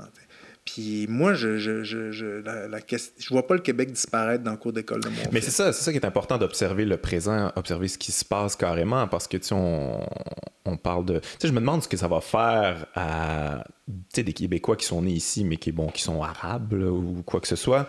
Qu'est-ce que ça va leur faire à eux autres de lire jour après jour dans des chroniques qui sont pas des Québécois? Puis ça, je me, ça, me, ça me fait penser. Euh, euh, l'événement qu'il y avait eu, un joueur de hockey noir qui s'était fait sortir de l'aréna, il se faisait crier des insultes racistes. Puis ça, c'est comme le gars, il parle français, il joue au sport national. C'est quand est-ce qu'il va devenir québécois, qu'il va être accepté pour qui est. Chante Pauline Julien. Ouais, c'est ça. Non. Ils, sont où les sont chanteurs? Hyper intéressés, plus que la... ben les Québécois de souche. Non, c'est pas. Fait que là, ça commence à devenir quelque chose d'un peu raciste, là, on va se le dire. Là. Ben, c'est. En tout cas, c'est. C'est xénophobe. il y a de Mais en même temps, moi, je. Je, je, je voudrais pas. Euh, tout de suite, j'en ai des nuances. Mais euh, je serais tenté aussi de lancer ces, ces, ces vannes-là, puis de se même. non, non, mais c'est moi. Non, mais c'est parce que je pense que c'est vrai. C'est une réalité vraie. Ceci étant dit, on peut nuancer les choses puis se dire, OK, l'immigration, c'est un sujet délicat. Oui. C'est délicat pour les immigrants d'abord. C'est un sujet mondial en ce moment-là. Ouais. C'est ça. C'est délicat pour les immigrants. c'est sensible pour les immigrants parce que ça doit pas être facile. moi, j'ai vécu dans le cadre de mes études tout confortablement en Allemagne pendant un an, mais je vois quand même le déracier, partir de chez soi, c'est quelque chose de gris. Mais moi, c'était en même temps, il n'y avait aucune nécessité, aucune misère. J'étais un blanc universitaire. Quand je suis arrivé au bureau administratif, il a fallu que je me batte avec le fonctionnaire pour pas qu'il me donne un permis de travail. Je n'étais pas, dans une, j'étais, pas un Turc en train d'essayer d'immigrer en Allemagne. Non, non, c'est ça. Mais euh, parce que j'avais des bourses, je voulais pas travailler, ne comprenais pas. Mais oui, ça peut, vous êtes utile. Euh, mais même une petite expérience toute confortable comme la mienne, je, je, vois que c'est quand mm-hmm. même. C'est pas facile. Tu pars d'un pays, même si c'est pour des raisons économiques, des fois, c'est des raisons violentes, mais même si c'est juste pour des raisons d'opportunité économique, c'est pas facile de, partir du nord de l'Afrique pour aller au nord, à côté en banlieue du pôle Nord. Après ça, c'est pas facile pour la société d'accueil. Tantôt, j'ai raconté le projet du Québec comme je le vois, le néonationalisme, euh, mais c'est un projet risqué.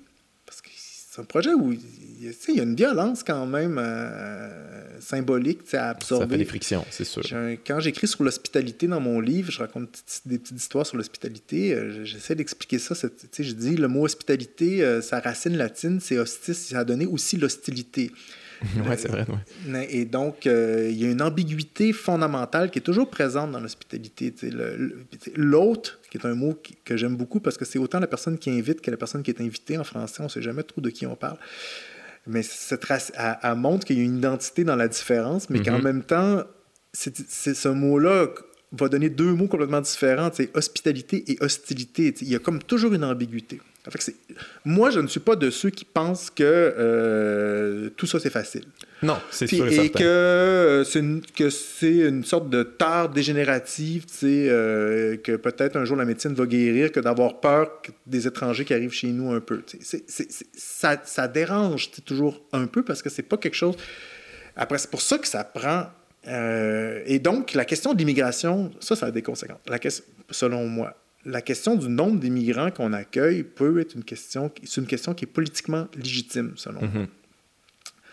Euh, donc, je, je, je refuse pas que, a priori, toute discussion là-dessus, au nom d'une grandeur d'âme, ou qui dirait qu'à partir du moment où on dit qu'on on met les droits de la personne au sommet de nos, principes fondamentaux, dans le fond, l'humanité entière est canadienne, donc le Canada n'existe pas, ou l'humanité mhm. entière est virtuellement québécoise, donc le Québec n'existe pas, ni la France, ni le Maroc.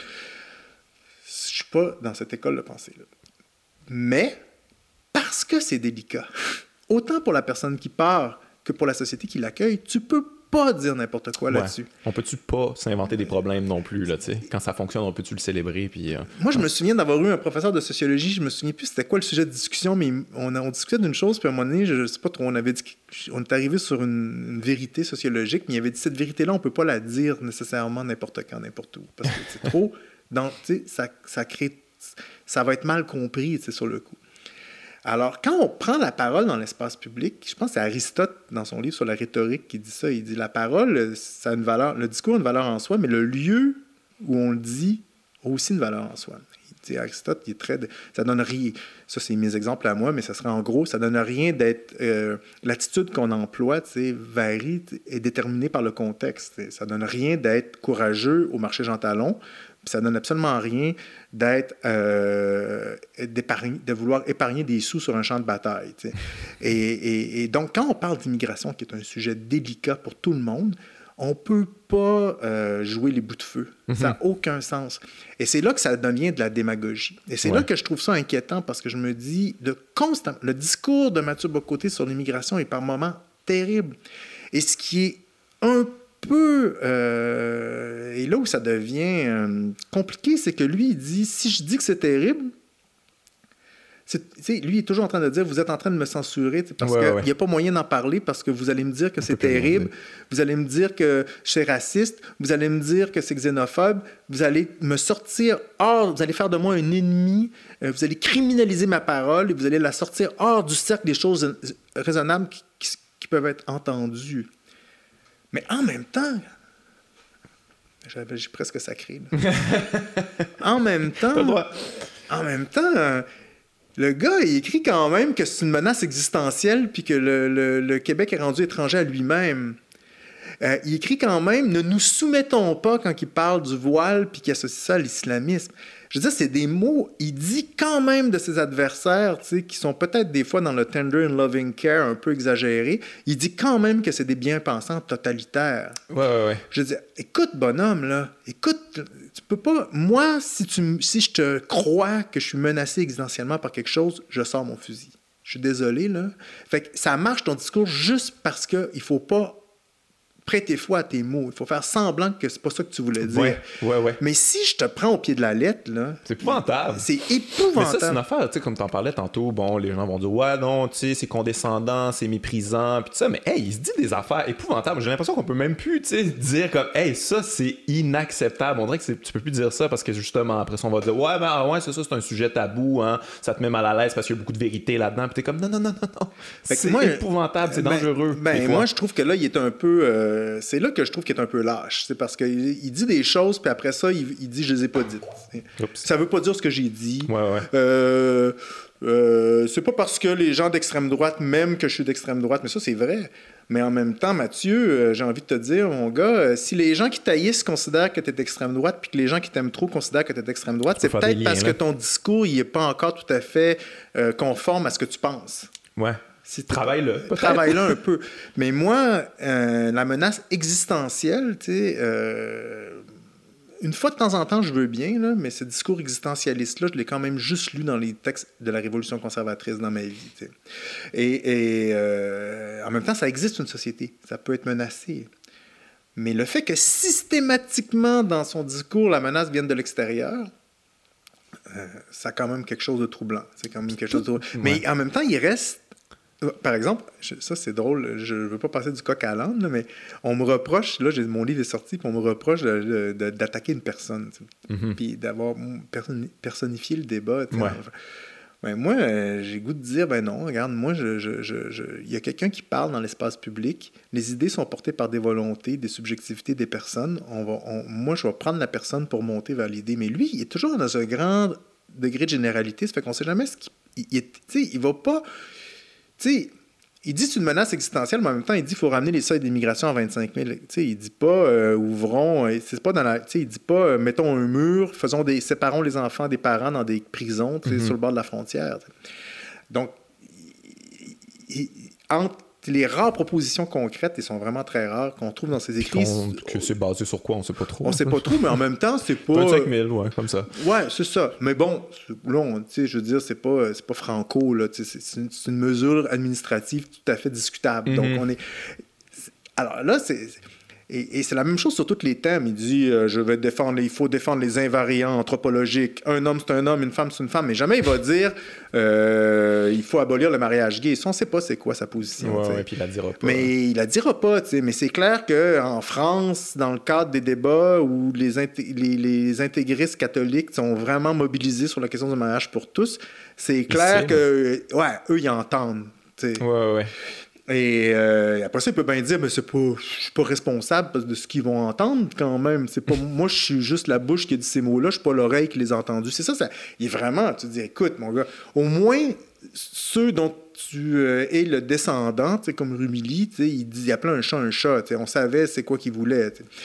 Mais toi, c'est toujours un peu... euh, il va à Marie-Louise Arsenault, puis il se fait demander c'est quoi la logique diversitaire, puis là, il répond des trucs vaseux, puis il dit, mais regardez-vous autour de la table à la télévision, vous êtes, il y a Raed Hamoud, il y a, il y a un représentant de 3-4 ethnies, ben c'est ça, regardez ici, il n'y a pas de conservateurs, là, c'est pas la, c'est, voilà, c'est la preuve que je suis, qu'on est censuré, notre discours est censuré, il n'y a Ouais, des- ouais. aucun conservateur, vous voyez, mais vous avez le droit, bien entendu, mais fuck all, vous avez le droit, tu viens d'écrire un livre pour dire que c'était une, une manifestation d'un régime totalitaire en train de s'installer puis de détruire l'Occident. Ouais. Fait que, tu tu, tu te dis, OK, c'est c'est quoi la vérité? Il est où?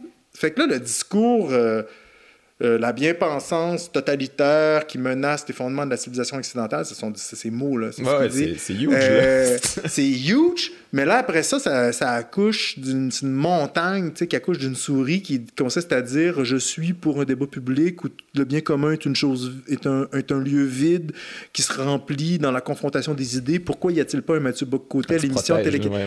Fait que là, écoute, mon gars, euh, il va falloir que tu te branches. Il faut décider parce que tu peux pas mm-hmm. être constamment en train de, de, rouler des mécaniques, puis après ça, t'écraser. Il y a comme. Euh, Mais c'est fascinant qu'il soit jamais inquiet de ceux qui l'écoutent parce que, tu sais, je veux dire, moi, si euh, il y avait une grande majorité de néo-nazis à mes spectacles, je commençais à me poser des questions sur comment j'ai construit mon spectacle, puis puis, bah, je pense pas qu'il y a, des néo-nazis qui, qui, qui Mathieu Bocoté. Non, c'est pas, pas, du tout, pas du tout ça le point, mais en fait, il a, jamais l'air inquiet de cette montée de l'extrême droite. Je veux dire, Trump, ça l'énerve pas. La gauche, des petites affaires de gauche, des petites niaiseries de toilettes euh, non genrées. Ça, s'il est bien, ça, c'est une catastrophe, mais euh, la, droite au pouvoir qui font des affaires épouvantables, ça, il n'en parle pas. Il n'y a pas de problème avec ça. Ça, euh, c'est une autre chose qui est stupéfiante. Euh, encore une fois, il joue sur tous les tableaux en même temps. C'est comme, c'est comme la musique déconstruite, je sais pas trop. euh, parce qu'il peut avoir une critique euh, du, de la philosophie constructiviste sur laquelle tous ces discours-là de toilettes non genrées.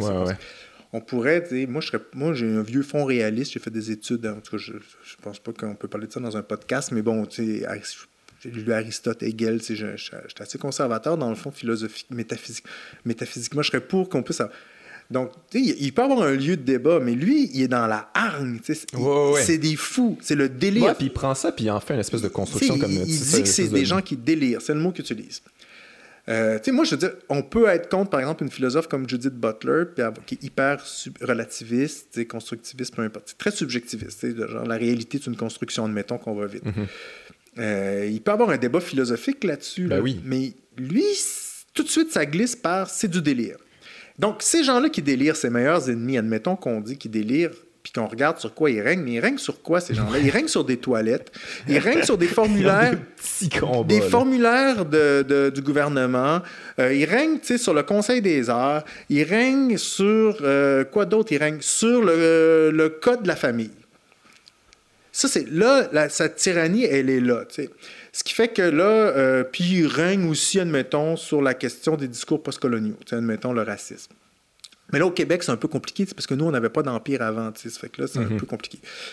Mais on pourra en reparler plus tard, par exemple, c'est un sujet intéressant. Et donc, il règne sur, tu sais, c'est pas rien, la famille, c'est pas rien, c'est des, des...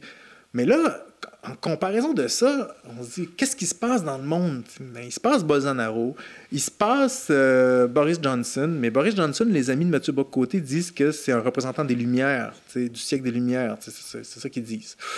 Euh, il se passe Donald Trump. Donald Trump, qu'est-ce qu'il dit? Mathieu Bocoté, a une belle phrase.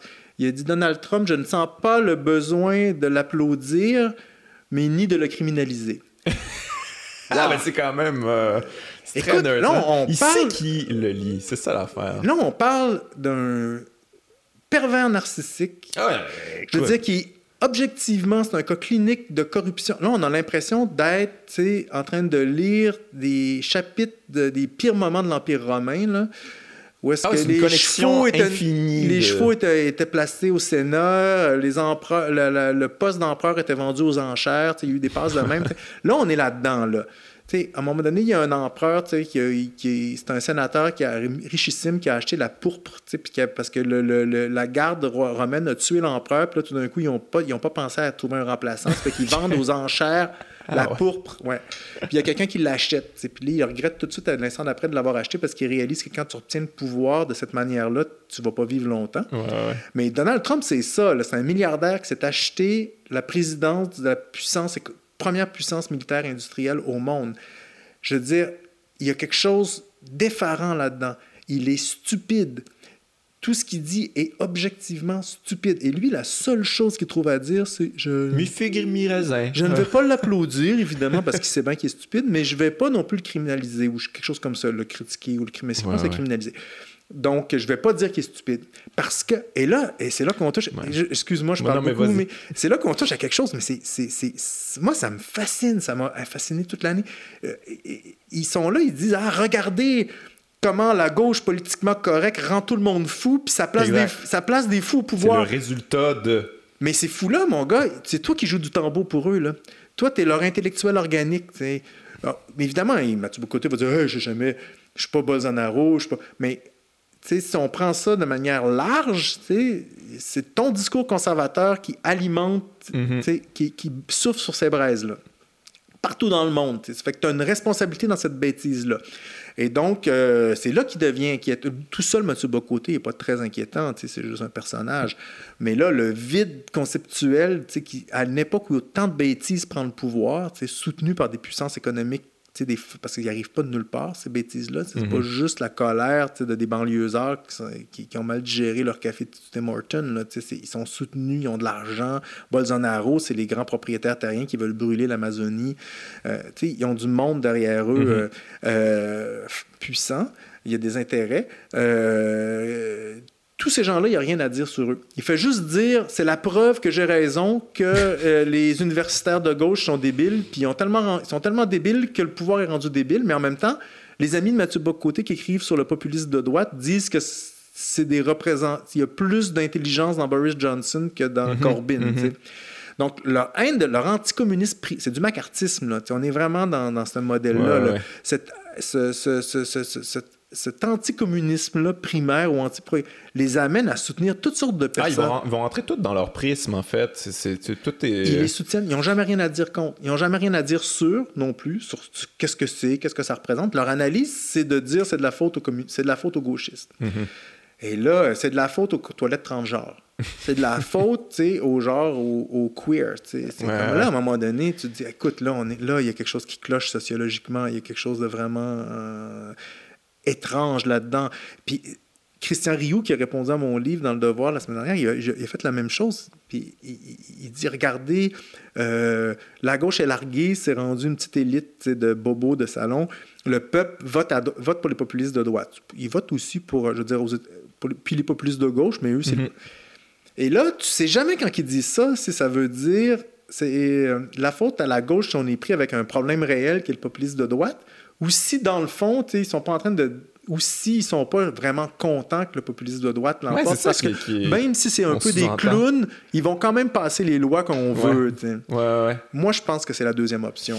Je pense aussi. Mais bon, en même temps, là, il faut extrapoler.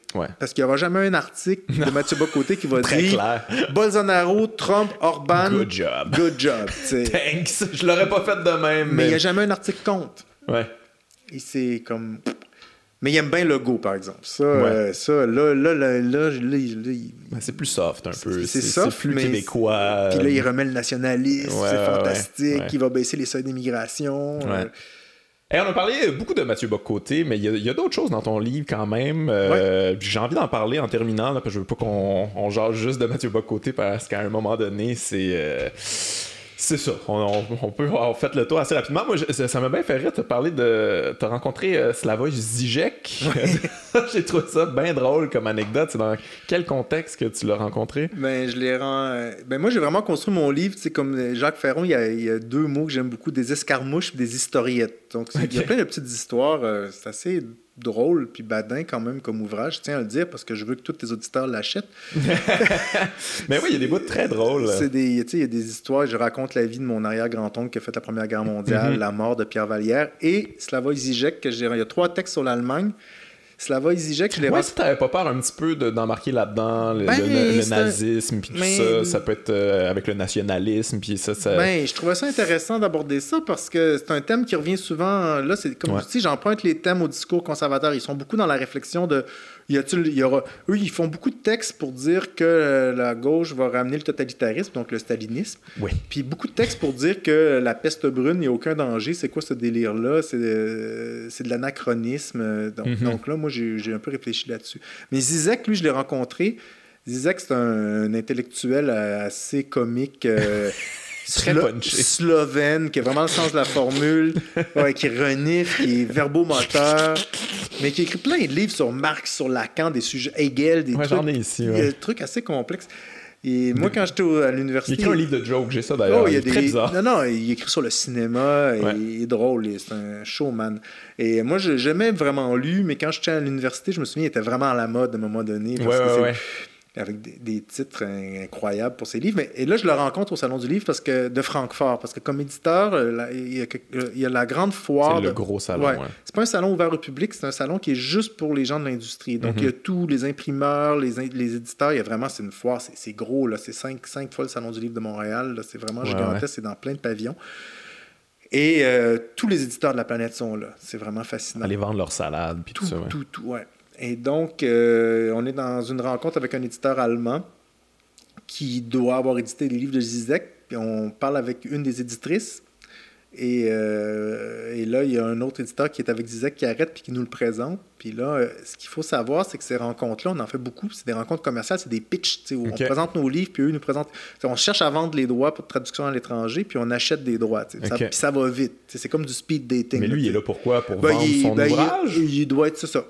Des fois, il y a des petites conférences avec certains auteurs plus connus, il y a un petit peu d'animation et tout.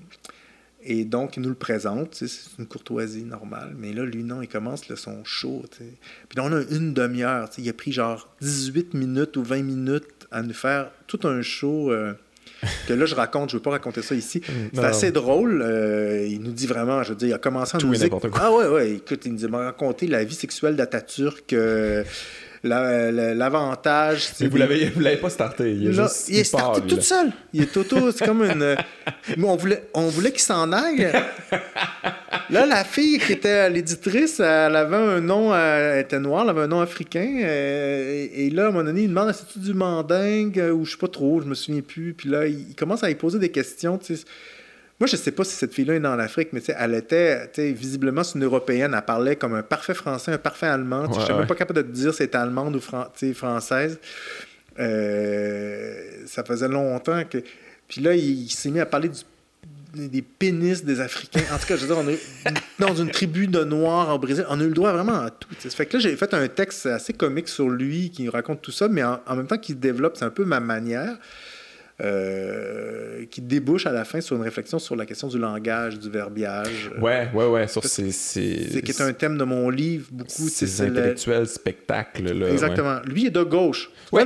Donc, très de gauche. Donc, je fais, je, je, je, je, fais pas juste frapper sur un clou là, dans mon truc. Là. Mm-hmm. Et euh, c'est une ligne du livre qui revient souvent que j'explore de différentes manières, comme dans celle-là, sur la question de l'usage de la parole dans l'espace public. Les clichés, c'est quelque chose qui, que je trouve... La prolifération des clichés, c'est quelque chose qui m'épate beaucoup. Les clichés, c'est des, des, phrases qui pensent à ta place. Euh, Mathieu Bocoté en produit beaucoup, la gauche en produit beaucoup aussi. Euh, forcément, le débat public en produit beaucoup, mais des fois, on a l'impression que ça rendu... à ta place, puis t'es comme content, t'es comme, oh, mon Dieu, ah j'ai pensé ça moi-même, mais non, non, non. Tu, colles un affect, tu colles une émotion là-dessus, puis là, tu pars avec ça. T'as tout ce qu'il te faut là-dedans. Mais tu sais, à un moment donné, t'as l'impression qu'on est dans la chambre de hockey du Canadien après le match, puis tout le monde répond toujours la même affaire, mm-hmm. euh, parce qu'ils se font toujours poser la même question. Puis, euh, ben, mais ça peut marcher. Moi, mm-hmm. j'écoute Ron Fournier. Euh, c'est la, même, c'est la même super divertissement. C'est la même, c'est la même conversation depuis dix ans, mais il n'y a rien qui se règle. Puis, ouais, c'est toujours les mêmes trucs. Il n'y a rien, tu sais, mais ça marche. Tu écoutes ça, puis c'est comme c'est zen, c'est toujours les mêmes répétitions. Moi, j'aime. C'est rassurant, ah c'est réconfortant. C'est vrai qu'il chante en plus. ça, c'est chanson écœurant, Ron. Oh mon dieu, je l'ai rencontré une fois, Ron Fournier. Il est pas décevant en personne, je te non, Je suis sûr. Moi, c'est mon rêve, c'est qu'il parle d'un de nos livres. On a fait un livre sur le sport. Je me disais, il va peut-être en parler, mais il n'en a pas parlé. J'ai des fantasmes même. Ah non, il était écœurant. Il, m'a fait une espèce de speech en disant de pas lâcher, puis euh, de pas écouter les autres. Puis il a fini en me donnant des becs ses joues. Puis il est parti. J'ai rien dit, là. J'ai pas rien starté, mais un peu comme Zizek, il part, il me parle de moi, blablabla. Il me fait un speech, genre, de, de, de je sais pas, me craquer, puis il finit, il me donne des becs ses joues avec ses, ses, gros doigts, puis avec des bagues, puis il sent le parfum. Il est parti. Fascinant. Mais ouais, ça me fait penser, c'est là-bas, Zizek. T'as-tu vu euh, son débat contre Jordan Peterson? Ils ont fait ça? Non, j'ai vu ah, après, mais, mais ça. ça, exprime bien ce, que, ce, que, ce que tu viens de dire. Beaucoup de mots. Euh, c'est très verbeux. Euh, mais finalement, quand tu essaies de décortiquer tout ça, il se dit pas vraiment grand chose. Il y en a un qui dit tes affaires-là à droite, un, autre à gauche, puis finalement, il te reste absolument rien de tout ça. Chacun est resté dans ses positions, puis chacun utilise l'autre pour se justifier dans ses positions. Il y a quelque chose de très particulier dans ces, euh, intellectuels spectacles-là qu'il y a de plus en plus. C'est quelque ben chose qui t'inquiète, toi? Ben, c'est quelque chose que je trouve impressionnant. Je, je, je, pense que ça a toujours existé. Le, débat public, c'est pas une. Euh, je veux dire, ça a toujours été un peu tumultueux à l'université d'Heidelberg en Allemagne, il y a, il y a des, dans l'espace, dans la place publique, dans l'amphithéâtre, il y a, qui date du Moyen Âge, il y a deux, il y a deux sièges avec une cloison, parce que pendant la querelle, il y avait des querelles ah philosophiques, la querelle des universaux, les gens, les moines se battaient. Je suis pas sûr que le débat levait intellectuellement. Donc, il y a, c'est pas, c'est pas comme euh, euh, à, à, Byzance, tu peux pas acheter un pain sans avoir une discussion sur la question de est-ce que le fils procède du père ou le père procède, du fils dans la, Sainte Trinité, puis ça finissait, puis tu te battais en, te lançant des miches de pain. Je veux dire, il y a des débats, même avec des sujets très sérieux et un peu euh, byzantins, justement. Euh, donc, je sais pas si c'est à quel point, mais c'est nouveau. Donc, mais oui, je trouve ça impressionnant. Puis, on va, je sais qu'en même temps, tu je sais qu'on va me le reprocher, par exemple, à moi, on va dire, mm-hmm. ah, euh, t'as fait un livre contre Mathieu Bocoté. T'as joué leur jeu, finalement. Ben, les gens qui t'aiment vont, les gens qui sont contre lui vont, tu vas convaincre personne. Moi, euh, mon pari, euh, vu que ça fait longtemps qu'on se parle, maintenant, je peux dire toute la vérité. on est intime maintenant. Plus, aucune ligne de presse, rien. Mon pari, c'est que euh, j'ai écrit un essai littéraire qui raconte des histoires, puis qui, comme je disais tantôt, c'est quand, je suis rendu, quand je suis rendu ailleurs que c'est le, le mhm. meilleur dans mon mhm. livre, c'est qu'il y, y, a beaucoup plus que ça dans ce que j'ai écrit dans mes escarmouches mes histoires. C'était ton accroche finalement. C'est ton clickbait, Mathieu Bocoté, pour qu'on lise le livre. Ouais. C'est ça, on peut dire ça, mais c'est plus que ça quand même, parce que je, pense qu'il représente un. Mais c'est clair que j'avais écrit un livre, euh, Marc Fortier, 14 euh, observations sur le temps qui passe. je serais peut-être pas ici en train d'en parler avec toi.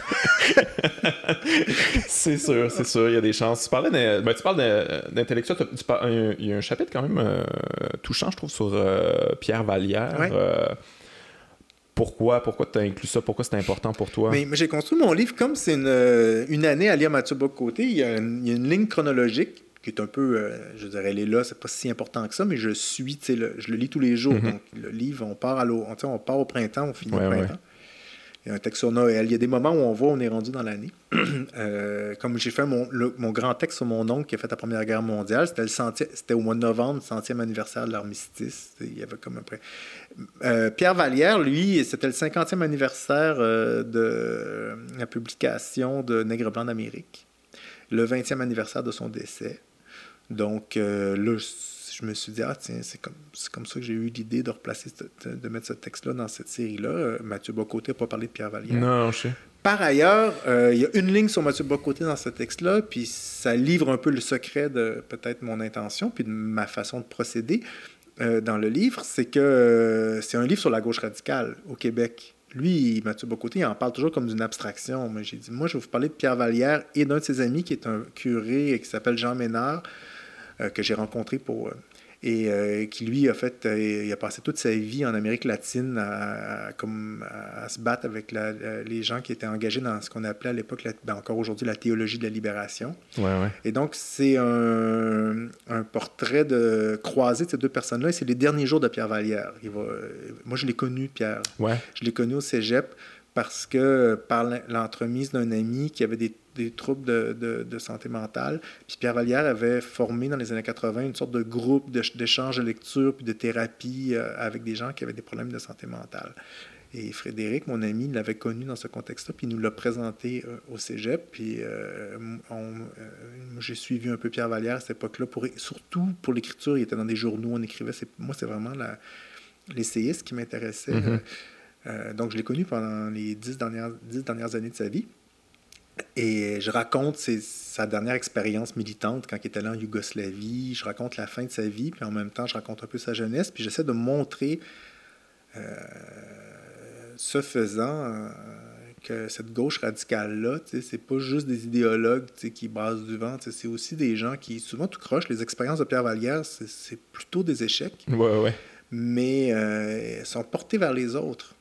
Et les expériences de Jean Ménard ne sont pas des échecs, qui est un autre, un vieux curé né à Valleyfield, euh, plutôt de gauche, ouvrier, d'une famille d'ouvriers.